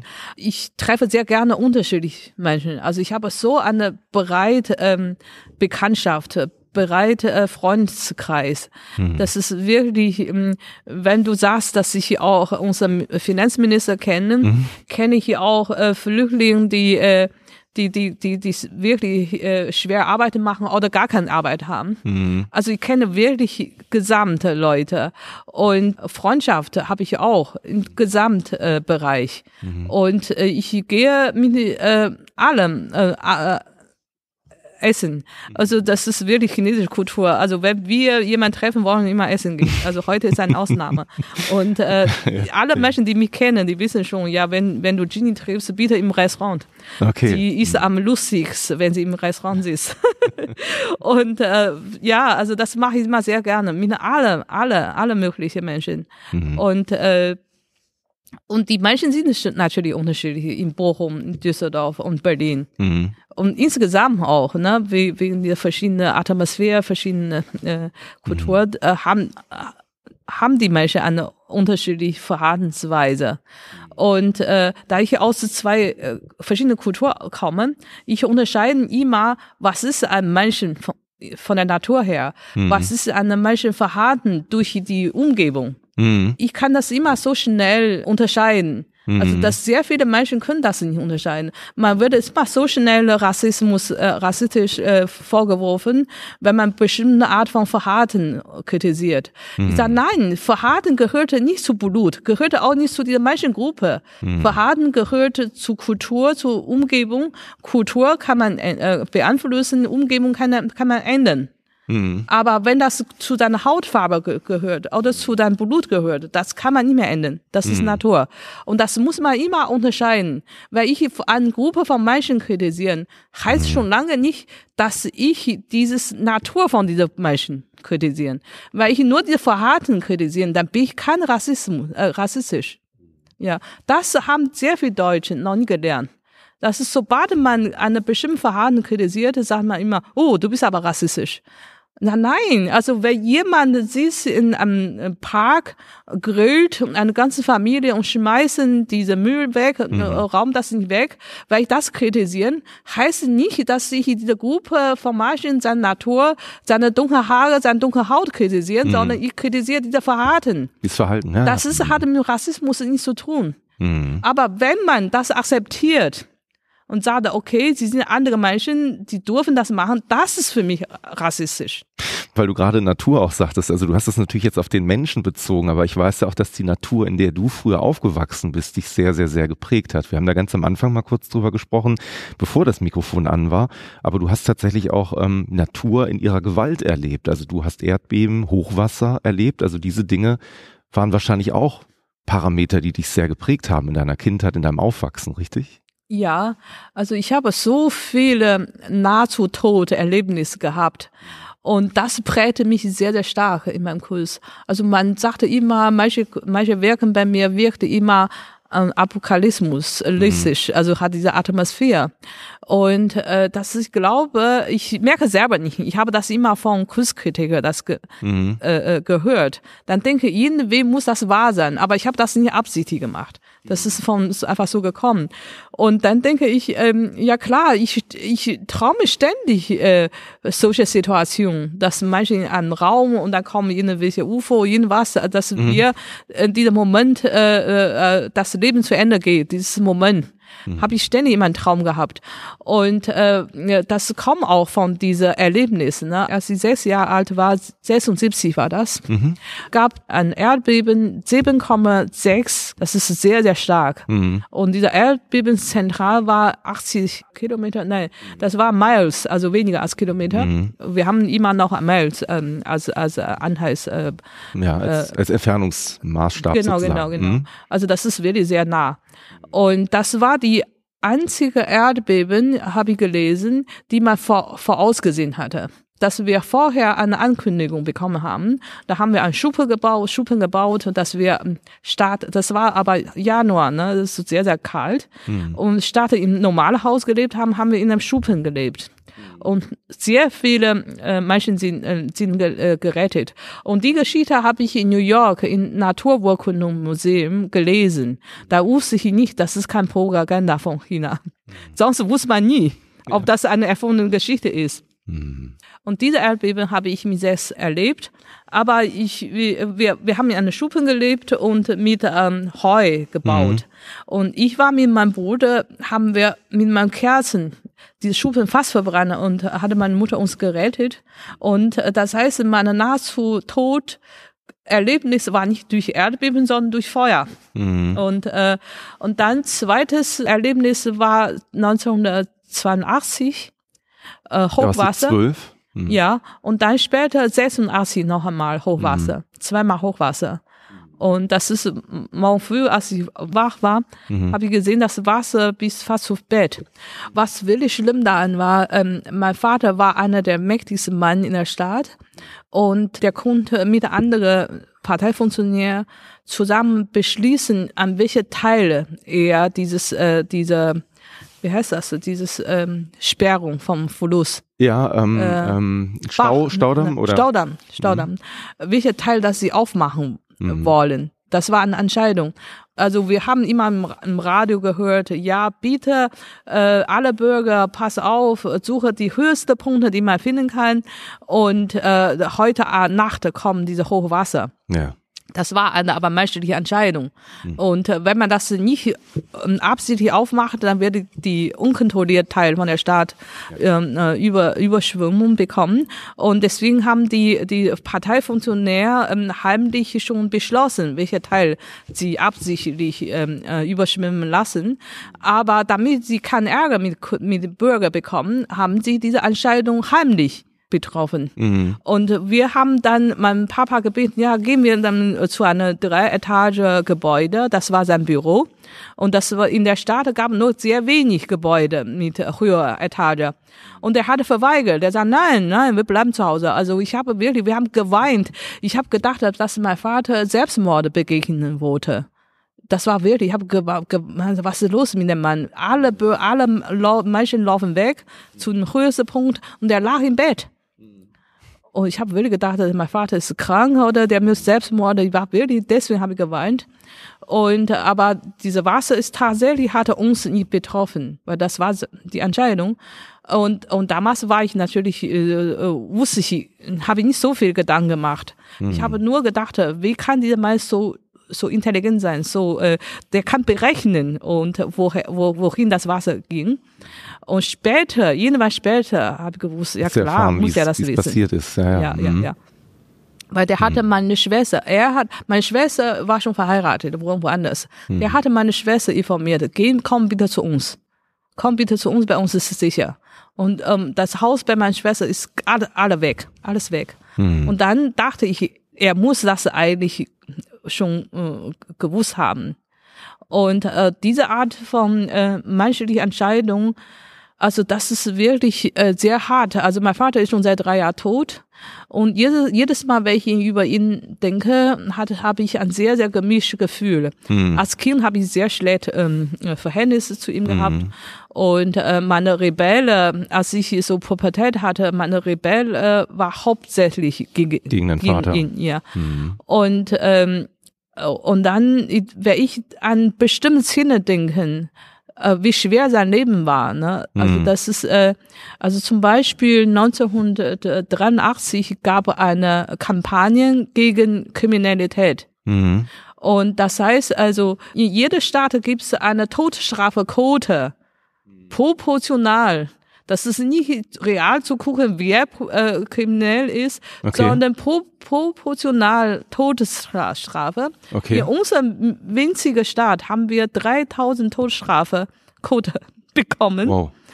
Und ähm, Okay. Das, das ist unmöglich. Ich weiß, ich erinnere mich noch daran, dass mein Vater ähm, saß zu Hause äh, eine Woche lang mit nicht essen. Er saß am Esstisch und konnte nicht essen. So sauer, so, mhm. so kaltes Gesicht. Und meine Mutter hatte ganz viele Verwandte, mhm. die, äh, die nicht so brav waren, die mhm. irgendwelche Dinge begegnet mhm. haben, was geklaut haben, was irgendwas. Die hatte Angst wahrscheinlich. Ne, meine Mutter hatte immer sehr viel Angst, naja. ähm, dass äh, seine Verwandte, ihr Verwandte betroffen sind. Und da hatte sie mich immer zu meinem Vater geschickt zu fragen, wer ist, wer sind auf der Liste. Das ist ein Geheimliste bei Polizei und und dann an einem Abend wird alle unbraven Menschen gefangen mhm. und ein Teil davon wird Todesstrafe bekommen.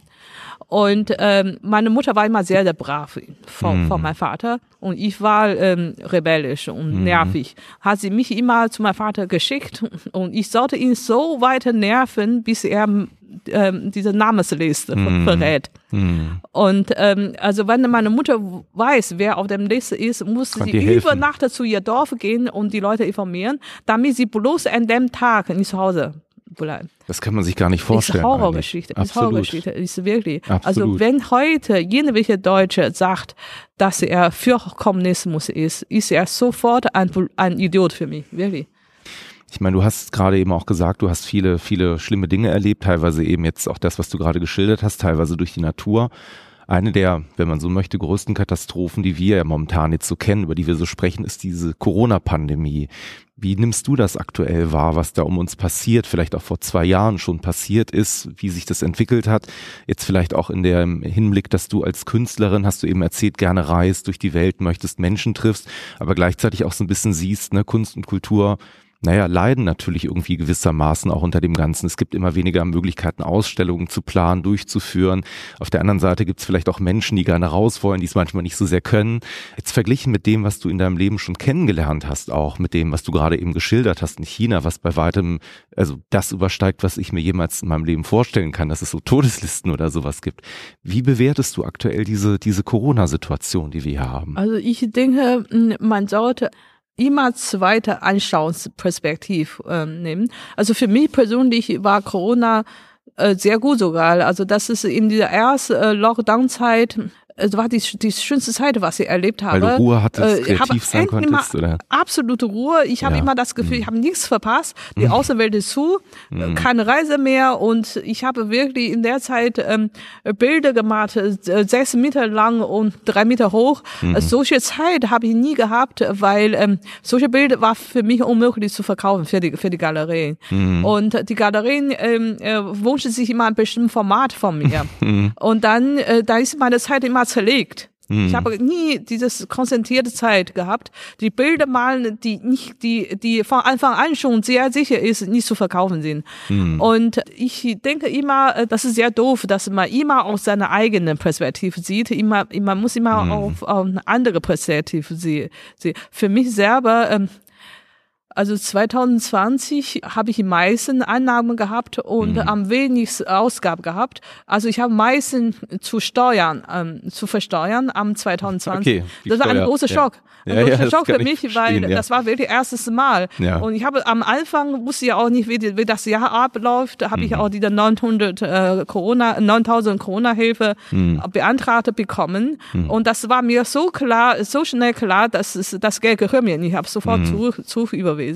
Ähm, habe wirklich die höchste Einnahme und am wenigsten Ausgabe. Mhm. Und finanziell her war gut und auch von äh, meiner persönlichen Zustand her auch, war auch gut. Aber trotzdem, wenn Menschen nur aus seiner eigenen Ansicht die Welt beobachten, das, das gibt es wirklich Katastrophe. Und genau Genau das ist das passiert. Jeder, jeder guckt aus seiner eigenen Perspektive. Ich bin jung, gesund, ich will nicht impfen lassen. Ja, klar haben Sie recht. Sie sind jung und gesund. Warum sollen Sie impfen lassen? Wenn man das, die ganzen schwäche, kranken Menschen wegdenken. Ich verstehe die sehr gut. Ich, äh, wenn man das nur diese Perspektive gucken, ich kann sehr gut verstehen, dass sie das verweigern. Aber die Welt ist größer als nur seine eigene Perspektive. Ja, ganz ehrlich Ja. Mhm. gesagt, ich fühle mich auch jung und gesund. Wenn ich wirklich nur aus meiner eigenen Perspektive sehe, ich werde Impfung auch verweigern. Man mein Risiko berechnet. Mhm. Ich denke, wenn ich einmal Angestellte wäre, vielleicht werde ich eine Woche krank, Mhm. aber die Impfung macht mich auch eine Woche krank. Also wenn ich so denke, sage ja, nee, ich möchte nicht impfen lassen. Aber ich finde das wirklich nicht gut, dass man nur aus eigener Perspektive sieht. Und ähm, auch auch dieses diese ähm, diese Erfahrung mit der Kulturrevolution. Ne? Ich ärgere mich bis heute noch. Es gibt so viele Chinesen, die meinen, die haben ein schönes Leben damals gehabt. Die machen Filme, die schreiben Bücher, das war eine schöne Zeit. Wie kann ein Mensch so doof sein, dass man nur auf seine eigene Perspektive guckt? Und zwar, das war sogar Zufall, dass sie zufällig gutes Leben, gute Zeit gehabt haben, dass äh, sie hätte auch Pech haben können.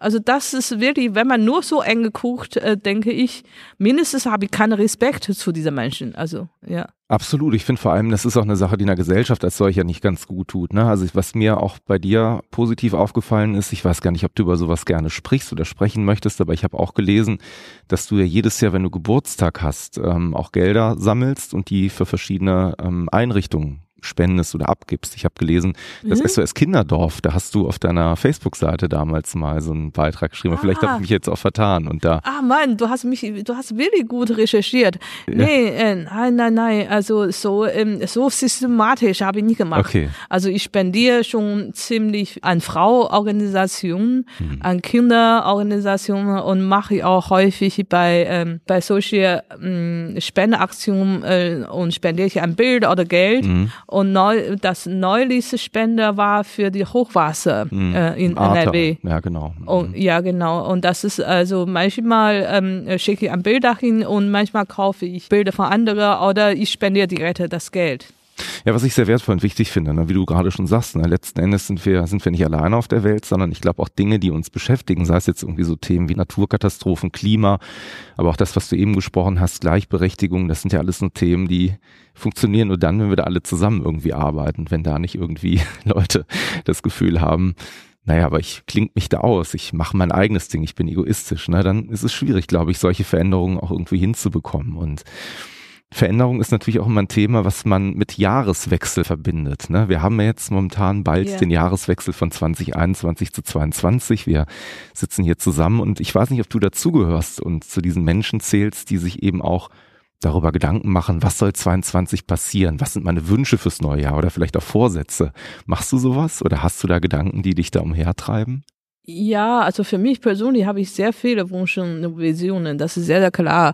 Für Menschlichkeit allgemeine, ähm, ich denke, jeder Mensch hatte seine Begrenzung. Jeder Mensch hatte auch von Energie her, zeitlich her eine Begrenzung.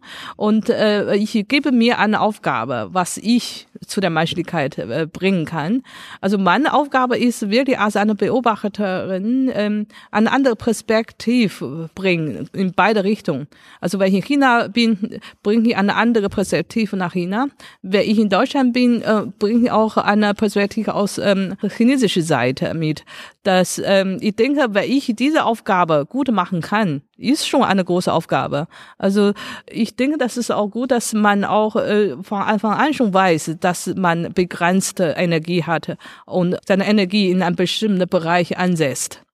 Meine Schwerpunkte ist immer dieses Feminismus, weil äh, wenn man wirklich die richtig echten Machos in China kennt, da weiß man ganz genau, wo, worüber ich spreche. Liebe Genie, ich danke dir recht herzlich dafür, dass du dir die Zeit genommen hast, mir so viele Perspektiven von dir, von deinem Leben zu geben, dass du das natürlich nicht nur mir gemacht hast. Es gibt auch ein paar Leute, die zuhören, die sich wahrscheinlich genauso darüber freuen, dass du so offen über die Themen gesprochen hast, die dich beschäftigen. Und ja, ich freue mich, dass wir uns treffen konnten und bedanke mich recht herzlich bei dir für das tolle Gespräch.